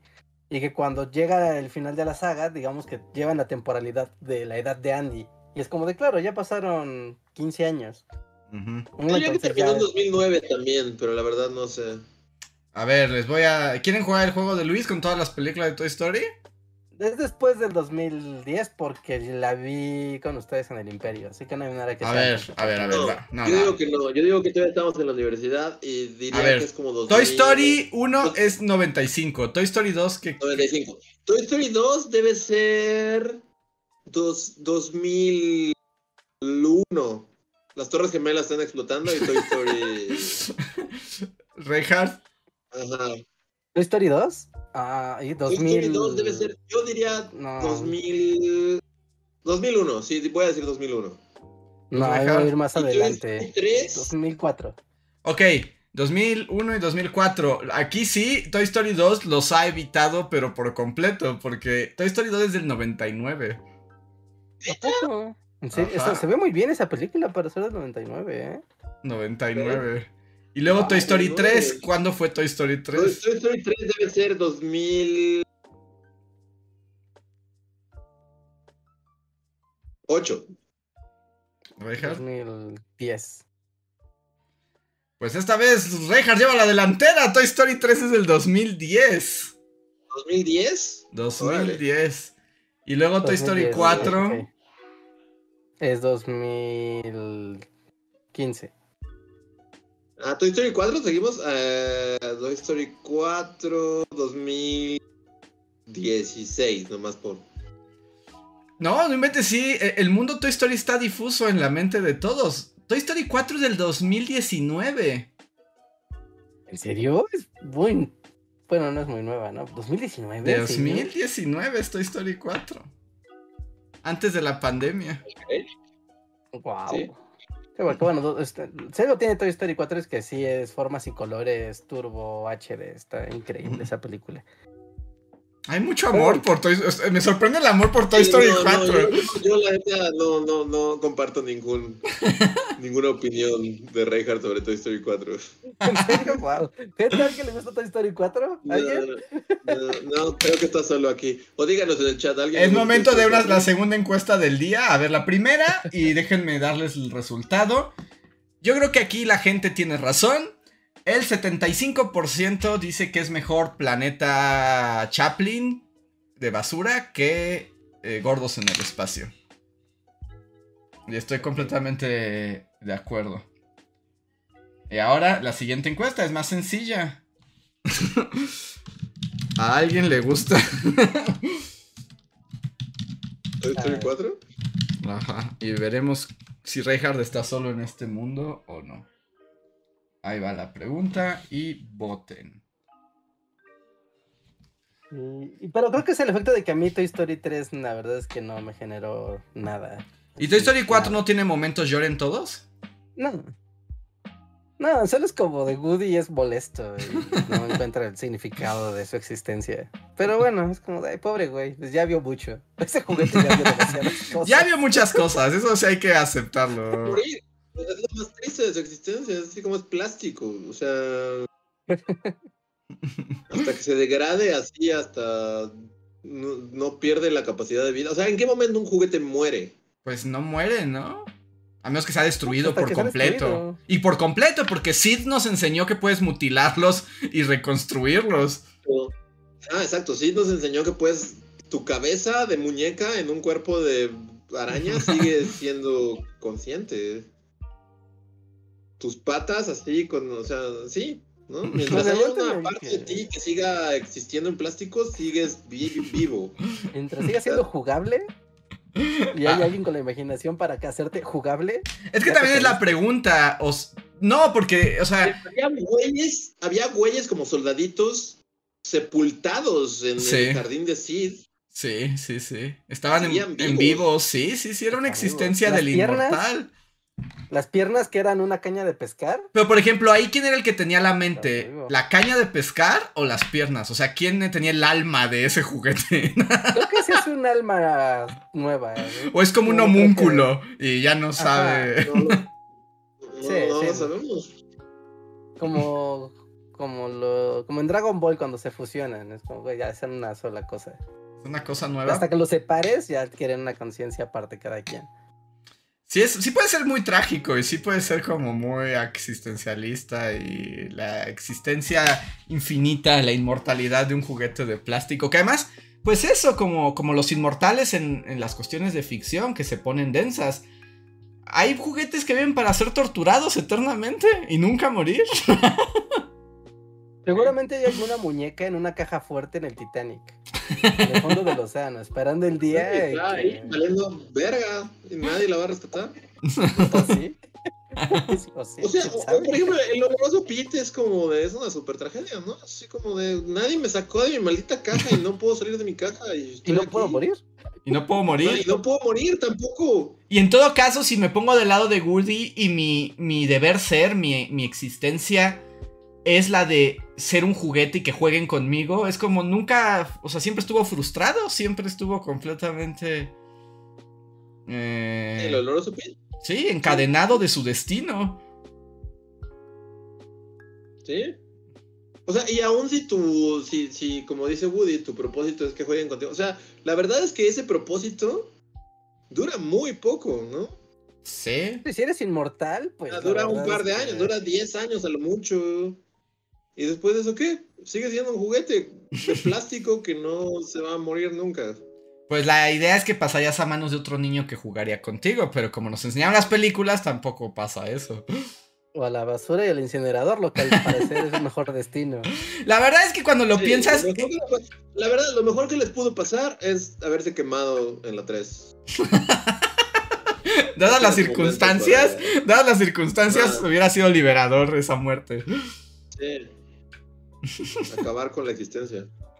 Porque ya tuviste una vida plena. O sea, ya, ya cumpliste, ya tuviste la satisfacción de que tu niño fue feliz. Ya puedes proceder a dejar el mundo. El resto entonces solo es vaguedad. Porque es que si no viven con pérdida, como le pasó a Jessie la vaquerita, Y luego al parecer le pasa a Woody, pero Woody es más aferrado, ¿no? El duelo de Woody es más difícil de, de aplacar hasta que por alguna razón conoce a un una chica James Bond y... ¿no? Este es un, un, un Freud juguete para que les diga, a ver, vamos a ver. Freud juguete. De hecho hay juguetes de Freud. O sea, si hay muñecos de Freud. O sea, en el mundo... Sí, En, existen. en el mundo Toy Story puedes abrir el juguete de Freud con los otros juguetes y que les ayude. A enfrentar el duelo de la pérdida de su niño. Oh, es mi tercer niño. ¿Sí? Sí, en la. Sí, yo los he visto en la. en el péndulo, en la librería El Péndulo, venden la figura de acción de Freud.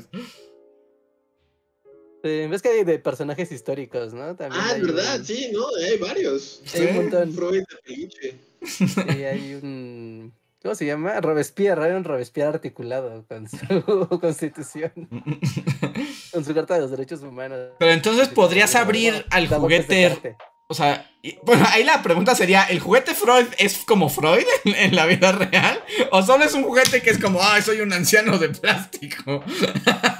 No, creo que tendría la conciencia de sí mismo, ¿no? Porque, porque Buzz Lightyear establece que cuando él es un juguete así que solo lo abren, él tiene la conciencia de, ah, yo soy un viajero espacial y un cadete espacial. O sea, entonces el juguete Freud sabría que él es. Pero, ¿Eres Sigmund Freud? Ser el juguete Freud también debe ser muy extraño. O sea, o sea es, es como tengo la conciencia de que soy Sigmund Freud, pero soy un juguete. Y, y estoy aquí con otros juguetes. Estoy con. Max Steel y con un oso de peluche. O sea, si de Sigmund Freud, ¿qué te pasa en ese momento? Les dices a todos que todo es grosero, ¿eh? que todo es sexual. Entonces, Es un falo por siempre.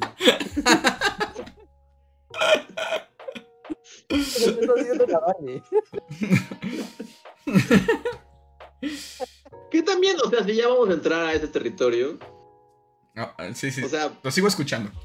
eh, o sea, el hecho de, sí, Buzz eh, empieza creyendo que él es el verdadero Buzz Lightyear de...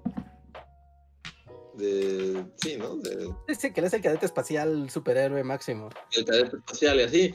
Pero técnicamente Woody también era un... Era un Vaquero. era un producto de una serie de televisión. Entonces, en teoría, también Woody debió haber inicialmente creído que era el Woody de la serie de la de televisión, ¿no? Sí, pero algo pasa que les hace adquirir la conciencia del ser y pues ahí es donde se va. Lo que me hace llevar a la pregunta más importante del podcast. ¿Qué pasa con los bully juguetes? ¿Qué pasa con nosotros? ¿Son nosotros? ¿Y nos están escuchando Sí, ser nosotros vez- mismos? Porque aparte ellos conviven con todos tus otros juguetes, ¿no? Sí, sí, sí. así, dos veces por semana en la noche y todos los juguetes. ¡Ah! Ajá. viven atormentados porque tienen que subir un video y encontrar un nuevo tema histórico del cual O sea, sacar un video de 10 a 15 minutos de duración. o bajonean a mis otros juguetes con pláticas de dos horas cada tres días. Uno de tus otros juguetes los, los super abren. Si pueden ver la cámara, gente que solo escucha el podcast, si pueden ver la cámara en este momento. Ah, sí, claro. A asómense a Sí, verla. sí, sí, porque ahí están los bully juguetes. Sí, son los juguetes, o sea, nadie les habla. O sea, cuando, las cuando haces tu podcast, todos hacen como su, su, así como Woody, que hace como su reunión así, y agarra el micrófono y empieza como a hablar de las tasks de la semana. Estos tres, no, todos fingen que no existen. No, no, sí, de plano. No quiere. Pero además te digo, ahora mismo están escuchando el podcast donde estamos hablando de ellos y ellos van a hablar de ello a sí mismo. O sea, el mundo de Toy Story te lleva a lugares muy oscuros. Sí, no, esos Sí. juguetes no se la pasan nada chido cuando... Sí, un, un día vas a tener que destruirlos. Porque si no va a ser así. Imagínate, los pobres G.I. Joes ahí. Y las pobres tortugas ninja escuchando el podcast de Sí, los caballeros zodiaco, y los cazafantasmas. Y las monas chinas, las monas chinas también son otro asunto. ¿no? Ahí está Rey escuchando el podcast. Ajá. Está. Está Madoka escuchando el Madoka podcast. escucha el podcast y está pensando si salvar nuestra dimensión o no en su forma diosa, porque. Este, es- este Spawn escuchando el podcast. Sí, es complicado, pero hablando de juguetes, ¿ya vieron el video de la semana? Trata sobre un juguete. Ah, buen, buen. ¿Eh? ¿Vieron ese puente? Sí, buen puente. Esta es la semana, la semana de los juguetes y hay nuevo video. Nuevo video, amigos. Si les gustan los juguetes y están con subidos al tren de Barbie, tenemos la historia de... Bueno, ya se les había prometido, en realidad. Este video no, no creo que sea sorpresa, porque creo que... Me di cuenta cuando lo acabé que llevaba trabajando en mi momento Barbie, mi video Barbie como desde hace dos meses. Sí, ya, ya, ya lleva un rato, ¿no? Pero ya tenemos la historia de Barbie en Bully Magnets. Entonces, si no lo han visto, no pierdan más el tiempo y vayan y conozcan la historia. Y ahora pueden aplicarla de gordo inmundo cuando los lleven al cine. Y pueden decir, oh, pero tú sabías que en realidad Barbie es el capitalismo. Y dices, oh, y puedes contar su origen. ¿Y sabes que es un plagio de una muñeca alemana? Sí. Podría, ¿Sabías que generaba deseos deseos prohibidos en allá a la casa donde entraba? Sí, que no La era, muñeca era de puros viejos cochinotes. Viejos cochinotes, la muñeca. Eso es su origen. Eso pueden decirlo, no sé qué también les vaya cuando vayan al cine con, con la gente que los acompañe. No creo que muy bien. Que yo, yo debo decir, no, no creo que vea Barbie, sinceramente. ¿No? Así de plano. ¿Ustedes iban a ver Barbie? Mm, Yo no estoy seguro. Ya les había dicho, ¿no? Que yo me iba a esperar como a ver qué decía, o sea, como qué se opina de la película antes de ir a verla. Ay, Ajá. híjole, pues yo creo que no la vas a ir a ver. ¿De plano? No, No. no sé, o sea, yo he visto los trailers, el, tra- el trailer extendido y todo. No, toda la opinión es como que es lo más fantástico que le ha pasado a la humanidad, ¿no? Sí, yo por más que ve- veo y pienso en el concepto de, ok, es la película de Barbie y Barbie va al mundo real y algo va a pasar, es como de, ay, ok, esto suena que neta, la gente tiene que poner, va a tener que poner mucho de su parte para que esto le guste, pero una vez que pase el hype y veas esta película sin los ojos del marketing, va a ser una cosa bastante rara y tal. Sí, vez lo que te iba a decir, porque todo el mundo dice que es fantástica, pero lo mismo dijeron de Spider-Man. Juntamos a todos los Spider-Mans, ¿no? Todo el mundo decía que era lo mejor. Y era como, es la cosa más asquerosa del mundo. Yo no voy a decir nada porque cada que hablamos de esta película, Tenemos se emputa y dice que, que odiamos todo. Eh, pero no, yo, yo- he visto que todo el, todo el hype va en torno a esto es lo mejor que nos ha pasado y no merecemos a Barbie y más Barbie, por favor. O sea, a mí me da curiosidad. Vamos a ver. A mí me da curiosidad, pero, o sea, sí, no, no es como que la vaya a ver así de, tengo que ir a ver Barbie. Me voy a esperar y a ver qué pasa. Que Reja nos diga. Aunque le haya gustado Toy Story que- 4. Sí, es buena. Me gustó Toy Story 4. Es buena, solo es cosa de no verla con los ojos de Toy Story de 1, 2 y 3. O sea, verla con la película aparte. Sí, es como Yo, bueno, o sea, como saben, bueno, o sea, va- vamos, tenemos un evento Bully Magnets al que estamos invitados esta semana. Entonces, Ah, sí, claro, ya se me había olvidado, por eso sí, sí. mismo voy a ir a la ciudad. Pero yo voy a usar mi, mi... Porque también ir al cine es un puto ojo de la cara ahora. Es así como, son millones de dólares, así. Entonces, como, que, como que sí tengo que seleccionar bien la película que voy a ver. Y yo, ya saben que mi corazón le es fiel a, a Ethan Hunt y su equipo de Misión Imposible. Es, así como... Es lo sorprendente, que, que- que el de la oferta... La verdad es que no es por nada. Pero he estado maratoneando las anteriores y es como de estas películas son demasiado buenas. Pero creo que soy el único. Bueno, Ahí, a ver, mira, podemos hacer la, la, la encuesta. Porque el 70% de la gente dice que a nadie le gusta. Bueno, que no. Al 70% de la gente no le gusta Toy Story 4.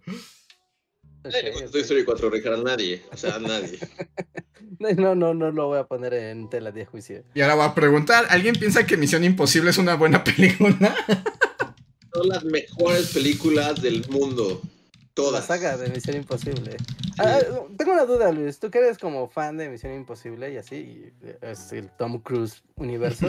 ¿Pero alguna vez llegaste a ver la serie? La o sea, la serie original de la que se basa para No, las No, películas. no, no mames, Richard, no, pues no, no. No, no sé, no sé. Los Pues, el fan- 70, 80. ¿no? Pero la pasaban Ajá. en la tele, yo la veía de niño y era terriblemente aburrida. ¿Sí? Yo recuerdo que yo no, a mí no me Eh, gustaba. No, no, la verdad nunca las vi. Ahorita como que con todo el hype solo he visto como escenas que están padres, ¿no? Como cuando se ponen las máscaras, hay como unos trucos de cámara, no sé si han visto esa escena. Como que sí. ahorita se ha vuelto medio viral. Que es como un como que giran la cámara y hacen como todo un truco de cámara en el que se ponen una cara y hacen un truco ahí de cámara para. O sea, pero no, nunca vi, nunca vi la serie. Sé que la serie está extrañamente vinculada con la primera película, Ajá, sí. en la que sí. el personaje de Jim Phelps, que es este el malo, John. Boyd, es el, es el personaje de la serie. Ajá, Ah. sí, sí, sí. Y que originalmente querían que el actor de la serie fuera el verdadero Jim. Pero el actor pues no le gustó la idea de, pues qué ahora soy el malo. Es como, sí, ahora todo esto le pertenece a Tom Cruise, es, es territorio Tom Cruise, baby. Y así como, no, no le gustó nada.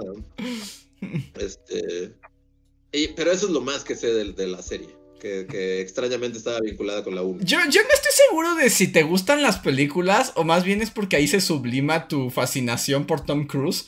Porque es por eso que tú dices, porque la saga de, o sea, Misión Imposible es Tom Cruise. O sea, si tú quemas una película de Misión Imposible, le duele a Tom Cruise, o sea, en su cuerpo. Si es como una extensión. No, o sea, sí, no, o sea, sí, definitivamente es territorio Tom Cruise, baby. O sea, sí. Pero también es cierto que. O sea, es toda una marca, ¿no? O sea, Sí. sí, la marca Misión Imposible es. es- Pero a nadie le importa más que a ti, ¿no? Y a Tom Cruise. O sea, sí es bien mucho Tom Cruise, pero también es cierto que, por ejemplo, o sea, este. Están los demás personajes. O sea, Luther. El, el- el- el negrito de las computadoras está ahí desde la 1, Andrés. E- Era la 1, tenías 10 años, creo. A ver qué año es Misión Imposible. Debe A ser ver, como juego de Luis. 90 y- 97, yo diría. Pero A tal ver. vez me equivoque. O sea, ya vimos que. Ah, Pero sí, o sea, no hablando de 1990 y... No, no es 97 porque 97 es el año de Titanic y nada más pasó la... Debe ser 96 o 95. Y Luis ha recuperado su honor, 96. Ujú. 96, sí. O sea, tú tenías... Estabas en, sí, en primaria, así, con tu lonchera y, y Luther ya era parte de esa franquicia. O sea, es, es que también es cierto que, o sea, sí es Tom Cruise, pero, pero como que tiene personajes recurrentes. O sea, O sea, Simon pero, pero sí hay, o sea, pero, o sea, sí conoces muchos fans de Misión Imposible, o sea, como de... Todos a Benji aquí. Pregunta del chat. ¿Quién es Team Benji quién es Team Luther? O sea, ¿Quién es Benji? ¿Quién es Luther? Benji es Simon Pegg, el mejor amigo de Tom Cruise. Todos lo sabemos aquí. Sí. Es que, pero por ejemplo, seamos sinceros, si mañana muriera Tom Cruise, o sea, ¿alguien pediría otra película de Misión Imposible con otro actor? ¿No? ¿Habría reboots? Yo creo que no. No, no, no, no, o sea, es muy tarde para esto, sinceramente. Pero no puede haber reboot porque él es el productor, ¿no? segunda de Misión Imposible en la que yo hablé. de- Porque trataron, trataron de hacer Misión Imposible sin Tom Cruise, como que por ahí de. ¿Cuál es? ¿Es en la que, el- es en la que trepa el, el- el edificio de Dubai? ¿Es la Es 5? la anterior, ¿no? En sus intentos desesperados por suicidarse. No, más, Reja, no, no, no, no. Han pasado muchos años desde Dubai. Este, pero cuando fue Dubai, trataron como bajita la mano de, de, susti- de que justo los productores es como de Tom Cruise está apoderando mucho de esta marca y hay que como medio sacarlo. Porque Ujú. noso- o sea, nosotros tenemos la marca Misión Imposible, pero la marca Misión Imposible se está mimetizando con la marca Tom Cruise y ya no Ajá. queremos esto. Y trataron como medio de sacarlo metiendo a Jeremy Renner. Pero a, a nadie le importa. Ah, Jeremy, como, no, Ah, sí, no. cierto, hubo una Misión Imposible con Jeremy Renner, sí es cierto, ya O sea, recuerdo. está ahí Jeremy Renner y toda la película es como de yo tal vez pueda ser el nuevo Misión Imposible. Es como de, güey, nah, no. Y ahí fue cuando Tom Cruise, según yo, empezó medio a enloquecer y a decir. Porque también es como muy consciente que Tom Cruise ha sido como de. Sí. No solo no me van a sacar de esta franquicia y se va a volver Tom Cruise la marca, sino que ahora voy a vincular aún más la franquicia haciendo como un stunt loco. Porque también eh, nunca, o sea, lo de los stunts locos No fue desde el inicio de Misión Imposible. Al principio no se quería suicidar. No, no, o sea. Segu- No, en No, la, pero sí, ¿no? sea, En la como- primera- no, pero de que se volviera como el stunt loco es como la cosa que vas a ver. Es a partir de que trataron de sacarlo con Jeremy Renner. Y es así como de. No, es como no me llevarán con vida. Ahora voy a hacer este, una cosa loca que la gente vincule conmigo y voy a hacer todo un marketing en torno a que ahora me aventé de un pinche avión desde la estratosfera del mundo. Y- Sí, sí, sí. Porque él es el productor de toda la saga. O sea, ese es como el tema también con Tom Cruise, que era el- la nueva cara de la película, bueno, en la primera, ¿no? Pero también él era el productor de la película. ¿No? Y de toda la saga tengo entendido que Tom Cruise no es el propietario, pero es el productor de todas las películas, aunque bueno, ya con los vaivenes con los estudios ah, pues, ha, ha habido estas cosas que comentas. Entonces tú dirías, así como con tu visión de experto, que Misión Imposible nunca ha bajado de calidad, así como James Bond y así. O sea, ¿tú crees que todas son excelentes? La 1 es muy buena.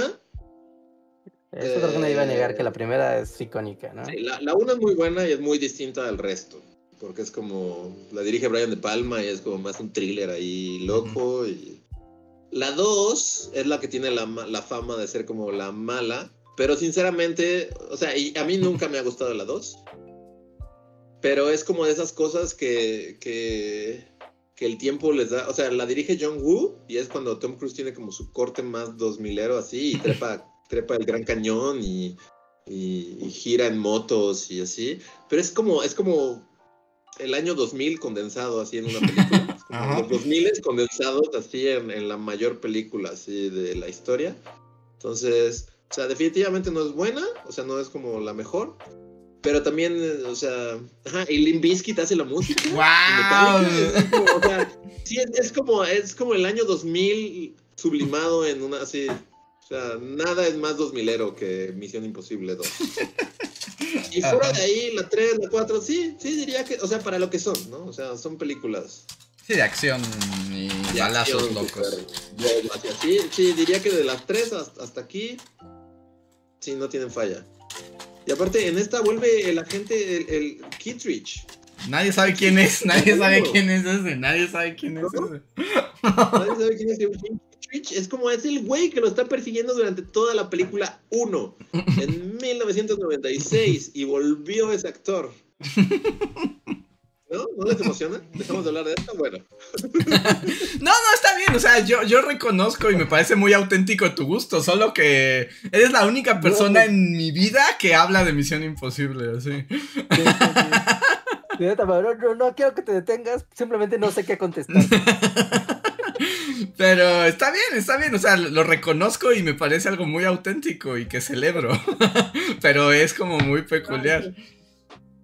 Y es muy peculiar, hay que decir que son películas muy peculiares. Como no sé, como hay, hay ciertas cosas como muy... Hace poco estaba viendo la, la anterior. Y tienen como esta onda justo que ya no muchas películas tienen. Que como que empiezan como con un... Es como, como la serie de televisión. Empiezan con, como con una mini escena y de repente empieza el tema de Misión Imposible y ves como la, la, la, la llamita así como de... tin, tin, Tin. Ajá. y yo no me acordaba, la verdad, que la, la anterior a esta te pasa escenas de la película. ¿De la misma película? Ajá, mientras pasa el tema y ves la llamita así como de tin, tin, tin, tin, tin, estás viendo escenas de lo que va a pasar. Ah, pero... de televisión. o sea, pues, Pero lo que Ah, sigue, lo que no has visto, pero lo que no has visto aún. O sea, pero te ponen como la, o sea, de Tom Cruise va a andar en una moto, tin, tin, tin, tin, tin, y va a saltar de un avión de movimiento, tan, tan. No sé, es como tan... No sé cuál es la palabra, pero es como, no muchas películas hacen eso. Y no, A no- mí, por ejemplo, eso, este, eso me choca y voy a llevar la conversación a- justo al otro terreno donde ya Luis ya no está, es como que demonios. Pero por ejemplo, eso hacen ahora en One Piece. Cuando ves los episodios de One Piece, la intro te pone lo que va a pasar en el capítulo que vas a ver y yo lo que digo es como, ¿por qué? O sea, voy a ver el capítulo, ¿por qué me spoileas el capítulo en la intro de tu capítulo? Y ya. No seguiré esta, o sea, no seguiré más, pero es como, odio que hagan eso. Pero también es como pensándolo en... Ana Azul está diciendo no es un superchat, pero dice... O sea, las, sus caras es, de mí hablando con Misión Imposible es como cuando ustedes hablan de videojuegos y anime. es el mundo al revés. acaba de Pero sí, yo, yo, yo, sé que es algo como muy. Porque sí, yo, yo tampoco, la verdad es que yo tampoco conozco a gente que hable de Misión Imposible. Es como muy, no sé, no, no es. o sea, ¿no, ¿no perteneces tú a un club de gente que sí le gusta Misión Imposible? O sea, conozco dos personas a mi alrededor, pero fuera de esas dos personas, nadie en el mundo jamás, nunca ha dicho Misión Imposible, wow. ¿Es en el Reddit de Misión Imposible, el administrador? Sí. O sea, es que sí, o sea, tampoco, pero por lo mismo, por eso me saca, o sea, por eso me parece como algo muy curioso, porque al mismo tiempo tampoco hay haters de Misión Imposible, o sea, tampoco es como... No, no, no creo, no sé, díganos en el chat, ¿odian Misión Imposible? Y es difícil odiar, es así como... Y, y, por ejemplo, la encuesta dice que está muy parejo. 45% dice que sí son buenas y 55% no. O sea, está muy, muy, muy parejo. Sí. Ok. Pues seguro también es de. casi, casi pregunta de: ¿te gustan las películas de acción? Sí o no, no. Nos pone la nave de azul. Y esas personas están aquí y ahora, Luis.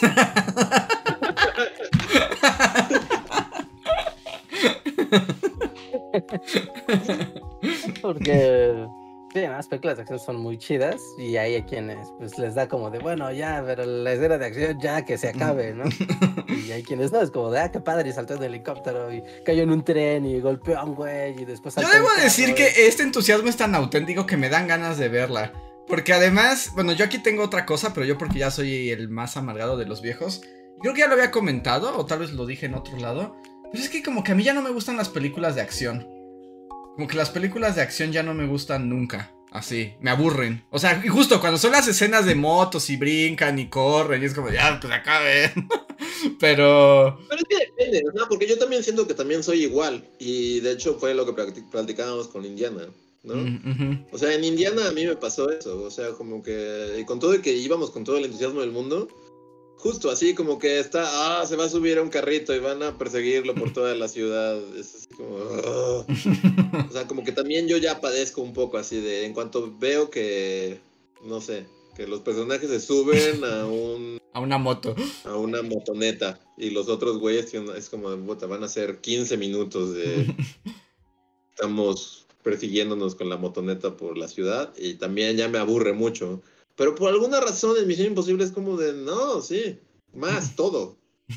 más Está bien. Misión Imposible es a Luis como Mario Bros. es a Reinhardt. Digamos. Sí, sí. Sí, tiene sentido, sí. Sí. Yo, yo, yo no puedo. o sea, a mí desde, o sea, no es por nada, pero desde la 1, no es por, pero yo me acuerdo que cuando pasaban la 1, o sea, la 1 la vi en el cine, me encantó, y luego cada que la pasaban en la tele era como de. Creo que la 1 es la que más he visto y neta me la sé de memoria. Así. yo no tengo. Yo, yo... Por eso cuando trajeron a Kittredge de vuelta, trajeron a Kittredge de vuelta. Así es, ¡Kittredge está de vuelta! Y el corto empieza con él hablando con Ethan. Y es así como de un momento, él es Dietrich de la 1. Y es así como. Pero. también ayuda mucho que o sea, te yo y otras 15 personas tuvieron esa reacción. Porque a nadie le importa Misión Imposible 1. Nunca. Sí, no, yo no puedo opinar mucho porque yo no. Yo creo que vi la 1 en la tele y ni siquiera me acuerdo. Probablemente no haya visto ninguna realmente así de verlas. ¿Nunca? Así. Ni una. Creo que no, creo que no. En la 3, Philip Seymour Hoffman es el malo, ¿no? Mm, ¿Pero está padre? ¿O es como cuando ya hacía dinero por lo que fuera? o sea, un poco, las dos cosas. sí. Están peleadas. Ajá. Sí. Vamos a dejar de hablar de Misión Imposible, ya, ya, ya. Ya es muy tarde y tenemos superchats, tenemos superchats. Pero ahora me queda la sensación de que tal vez deba haber Misión Imposible 1. No sé dónde esté, pero tal vez. En Paramount, seguramente está en Paramount. A ver, te digo dónde encuentras. Yo diría que está en Paramount. A ver. A ver, voy a leer super chats que tenemos. Y otra vez me voy a quedar sin los super gracias. Otra vez los dejamos y Rejar nos escribió. Hoy no olvidemos los super gracias. Corte A. Sí, exclusivamente lo escribió así como. No podemos dejarlo pasar. Está en HBO Max. En Si ver. Misión quieren ver Misión Imposible, está en HBO Max. Ok. Sí tengo HBO, entonces puedo intentar ver a Tom Cruise haciendo Tom Cruises. O en Apple TV también está. Estaba pensando como cuál, o sea, si no has visto ninguna de Misión Imposible, como cuál recomendar. Sigo pensando en eso, continúa. Ah, ah, creí que me ibas a decir. Yo, que- que Ah, que iba a dar una respuesta. Ajá, sí, como- sí, sí, sí. como Que ibas a decir, empieza por aquí. Si no te gusta Eh, esa, yo diría- ya no te gustó. Porque está- están preguntando como en cuál es la que vuelan este, este la Plaza Roja de Moscú. Eh, es en la 4, que es Ghost Protocol. Ajá. Es donde, donde trepa el, edificio de, de Dubai. Tal vez yo diría que si quieres como en esencia, así como, ¿eh? Esa. Esa es la que me va a decir como si me gusta o no me gusta Misión Imposible. Ajá. Sí. Sí. Ok. Dejemos de hablar de Misión Imposible ya. Nunca voy a volver a hablar de Misión Imposible. No, está bien. Está bien, volvemos ahí otra vez. A ver. es- caras como de, ah. Pero bueno, eso nunca nos ha detenido a hablar de anime. No, no tendría de- por qué detenerte en a ti. nueva regla. Cada que si en un podcast empiezan a hablar de anime, se, se cuantifica el tiempo y luego yo tengo derecho de réplica de hablar el mismo, el mismo periodo de tiempo De Misión Imposible. de Misión Imposible. De una película de Misión Imposible. Sí. Me parece, me parece justo. Hablaron de One Piece durante 17 minutos, después yo tengo derecho de réplica. Solo soy yo hablando 17 minutos de De Misión Imposible 2. Misión Imposible 5. Que por cierto, ¿qué número es esta? Esta es como la 7, me parece. ¿Seis o? Eh, sí, es la 7, según yo. 7.1, ¿no? Porque va a ser de dos partes esta película. Sí, es la 7. Es la 7. Yo solo me sale en Twitch una y otra vez el, el corto con el viejito que dice que te va a costar mucho, pero es que dice como It cost you dearly, pero es así como dearly y es como, ah, ese viejito. ya me sé el corto una y otra vez, pero porque en Twitch me aparece. ¿Quién no ha visto el corto, de hecho? pero bueno, ¿Está ah, hablando con Tom Cruise en una, en una mesa? eh, solo se ve el viejito, no sé quién es, o sea, no sé quién es, ni con quién habla, ni nada. Pero a ver, este... Siguiente super chat porque se me van a quedar aquí atrapado. Lilith Vicio dice: Hola bullies, necesito sabiduría. Reinhardt o Andrés, no es Reinhardt. ¿Saben dónde puedo componer un switch que sea de confianza? Saludos y a, a ustedes y a la bully banda. Un Rasta Vampiro. ¿Dónde? Ah, con él, ya me acordé de quién. Rasta Vampiro, ya recordé a Rasta Vampiro en la Friki Plaza, ¿no? No, no en la Friki Plaza, en la de Junta, Ah. en, el de- en el Fan Center. En Fan Center, en Fan Center ahí hay muchos talleres, ¿no? Pero hay un, subiendo la escalera eléctrica, luego, luego, enfrente de ti, literal, así, lo primero que vas a ver frente a ti subiendo la escalera eléctrica es una islita. Ahí hay unos vatos que reparan cosas y a mí nunca me han fallado, entonces podría recomendarlo. Rasta Vampiro. Pregunta. Sí, No, no le pregunté si él Rasta Vampiro. ¿Tú eres Rasta Vampiro? Porque puede que no esté, ¿no? Porque esté alguno de sus, de sus ayudantes. Pero bueno, ahí, o sea, no hay más talleres ahí. eh, ahí está bien, digo, no es lo más barato del mundo, pero, pero es mejor que ir a otros bazares, sí. Diría que ahí. Muy bien. Tecolote, el Tecolote, muchas gracias Tecolote por tu generoso super chat. Dice, retomé Smallville Superman. La historia es bien tonta, pero me gusta. ¿Ustedes tienen una serie tonta que les guste? Algo me dice que Andrés tiene todas las temporadas de Diario del Vampiro, ¿no? o sea, Yo acabo de hablar 40 minutos de la serie tonta que me gusta. así que no y yo sé que podría dar el perfil, pero no, Vampire Diary, no, yo soy Buffy Forever. Pero en mi parecer, Buffy no es una serie tonta y es una buena serie de televisión. Ok, ok. Ah, no sé, yo soy muy fan de BBC Bothead, que son los reyes de lo tonto. Así que. Así que me quedo con ellos. Pues ahí están. A ver. Eh, Rana Verde Azul dice: Hola Bully, solo quería comentarles que extrañé el video LGBT del mes pasado. Ojalá el año que entra se pueda retomar. Podrían hablar de la historia del drag ahora que están de moda. Con la llegada de los concursos drag a México. Por cierto, ¿conocen alguna drag?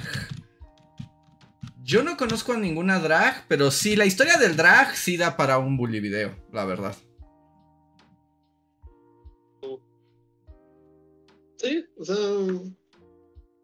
Pues sí, podríamos re- retomar. Este. El video LGTB, pero. También necesitamos como temas, ¿no? Como- Pues te digo, lo drag, eh, la- o sea, yo no lo había pensado, pero la historia del drag sí es una buena historia. Porque es todo de subculturas y este, fiestas locas al, al resguardo de la visión de la autoridad. Está padre. Ya. Igual es en Estados Unidos, supongo, ¿no? Pues en, en Europa también. No sé dónde empieza el drag drag como tal, pero pero suena bueno el tema. Ok, ok, ok. Sí, vamos a ver para los siguientes. Igual para el siguiente año. Siempre es una oportunidad. Muy bien. Eh, Fantasmitas Rojos dice: Super chat para decir que efectivamente Misión Imposible es 10 de 10. Si les gustó filosofar sobre Toy Story, de eso trata nuestro podcast quincenal sobre cuá. Ah, espera, Fantasmitas, perdí el resto de tu. Ah, sobre cualquier peli.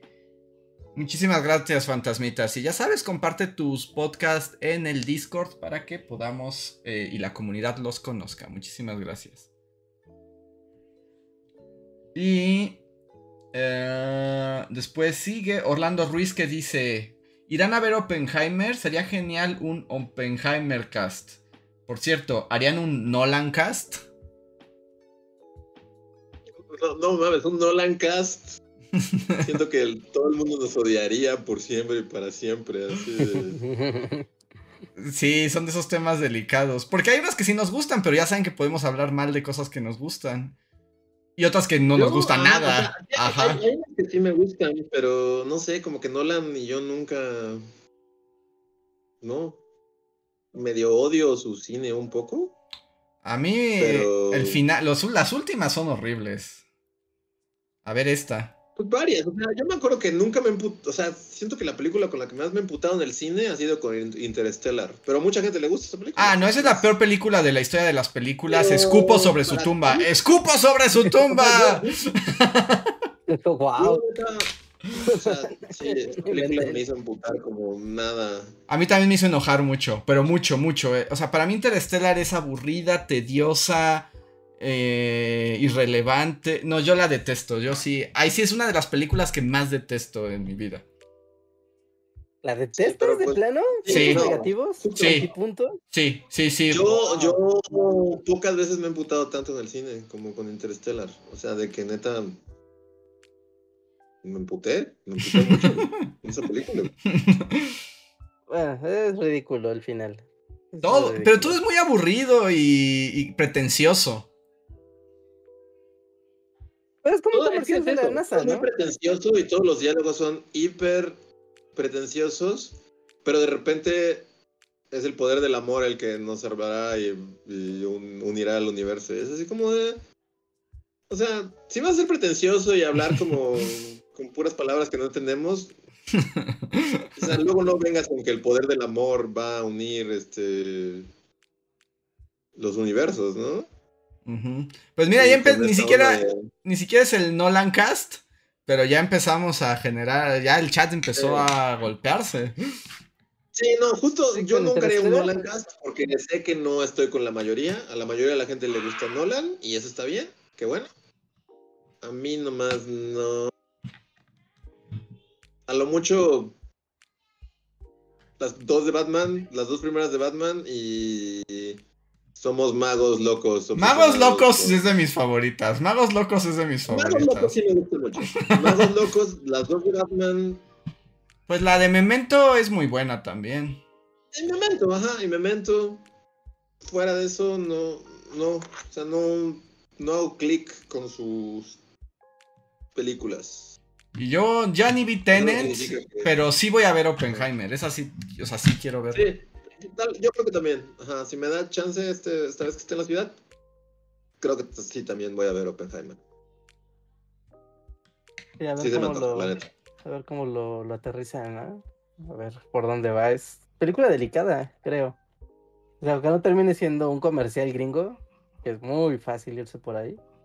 Termina Pues como no debería, ¿no? y- O sea, ¿tú crees que al final Oppenheimer sea un héroe y todos digan, sí, lanzamos la bomba? Ah, sí, ya Oppenheimer, ajá, y lo carguen y así termine, así como. Ajá, y Trump salga Oppenheimer, así como.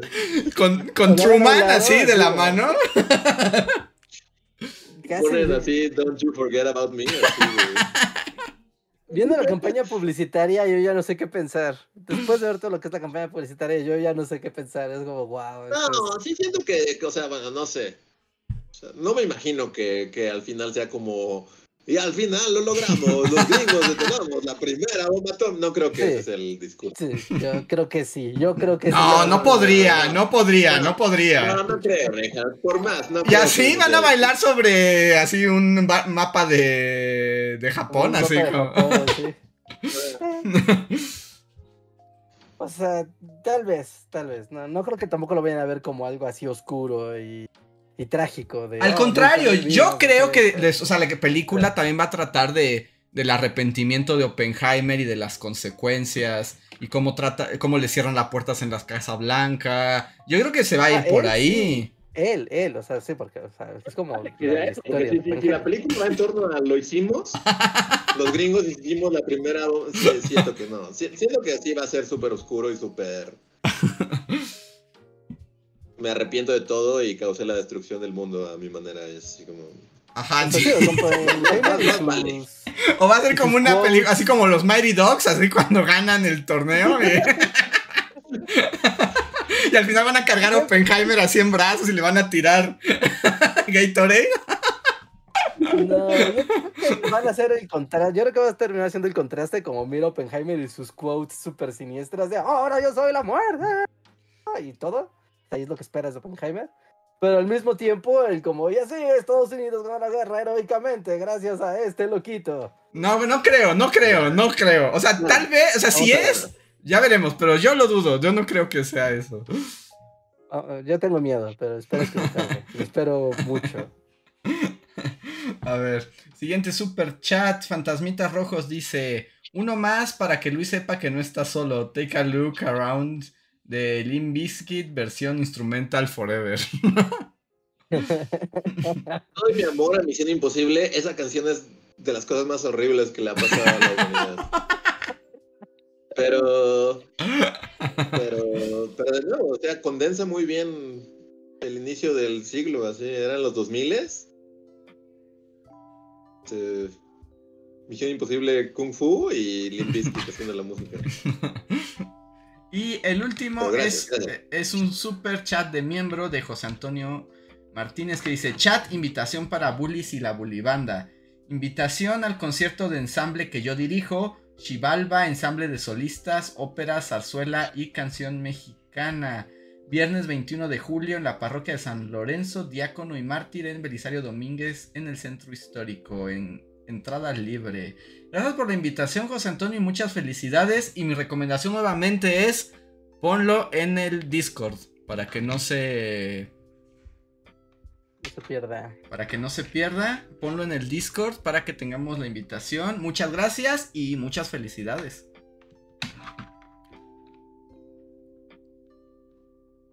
Sí. Y, y listo. Pues ahora sí, amigos. Otra vez nos comimos el poscotorreo. Imaginen que Misión Imposible fue el poscotorreo. Fue inesperado, pero agradable. Sí.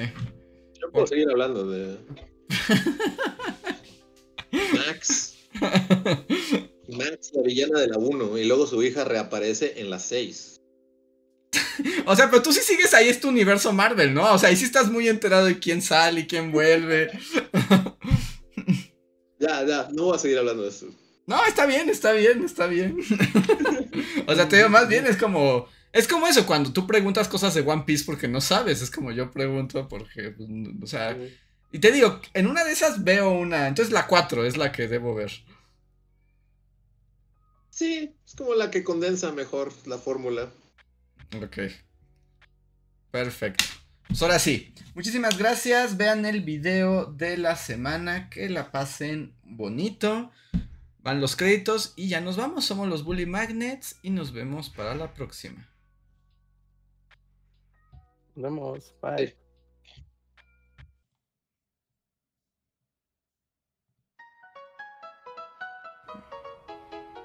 Síguenos en Facebook, Twitter y YouTube con el usuario Bully Magnets. También suscríbete a nuestro podcast en iTunes y en la app de Mixler para tener lo más nuevo de nuestros contenidos siempre a la mano.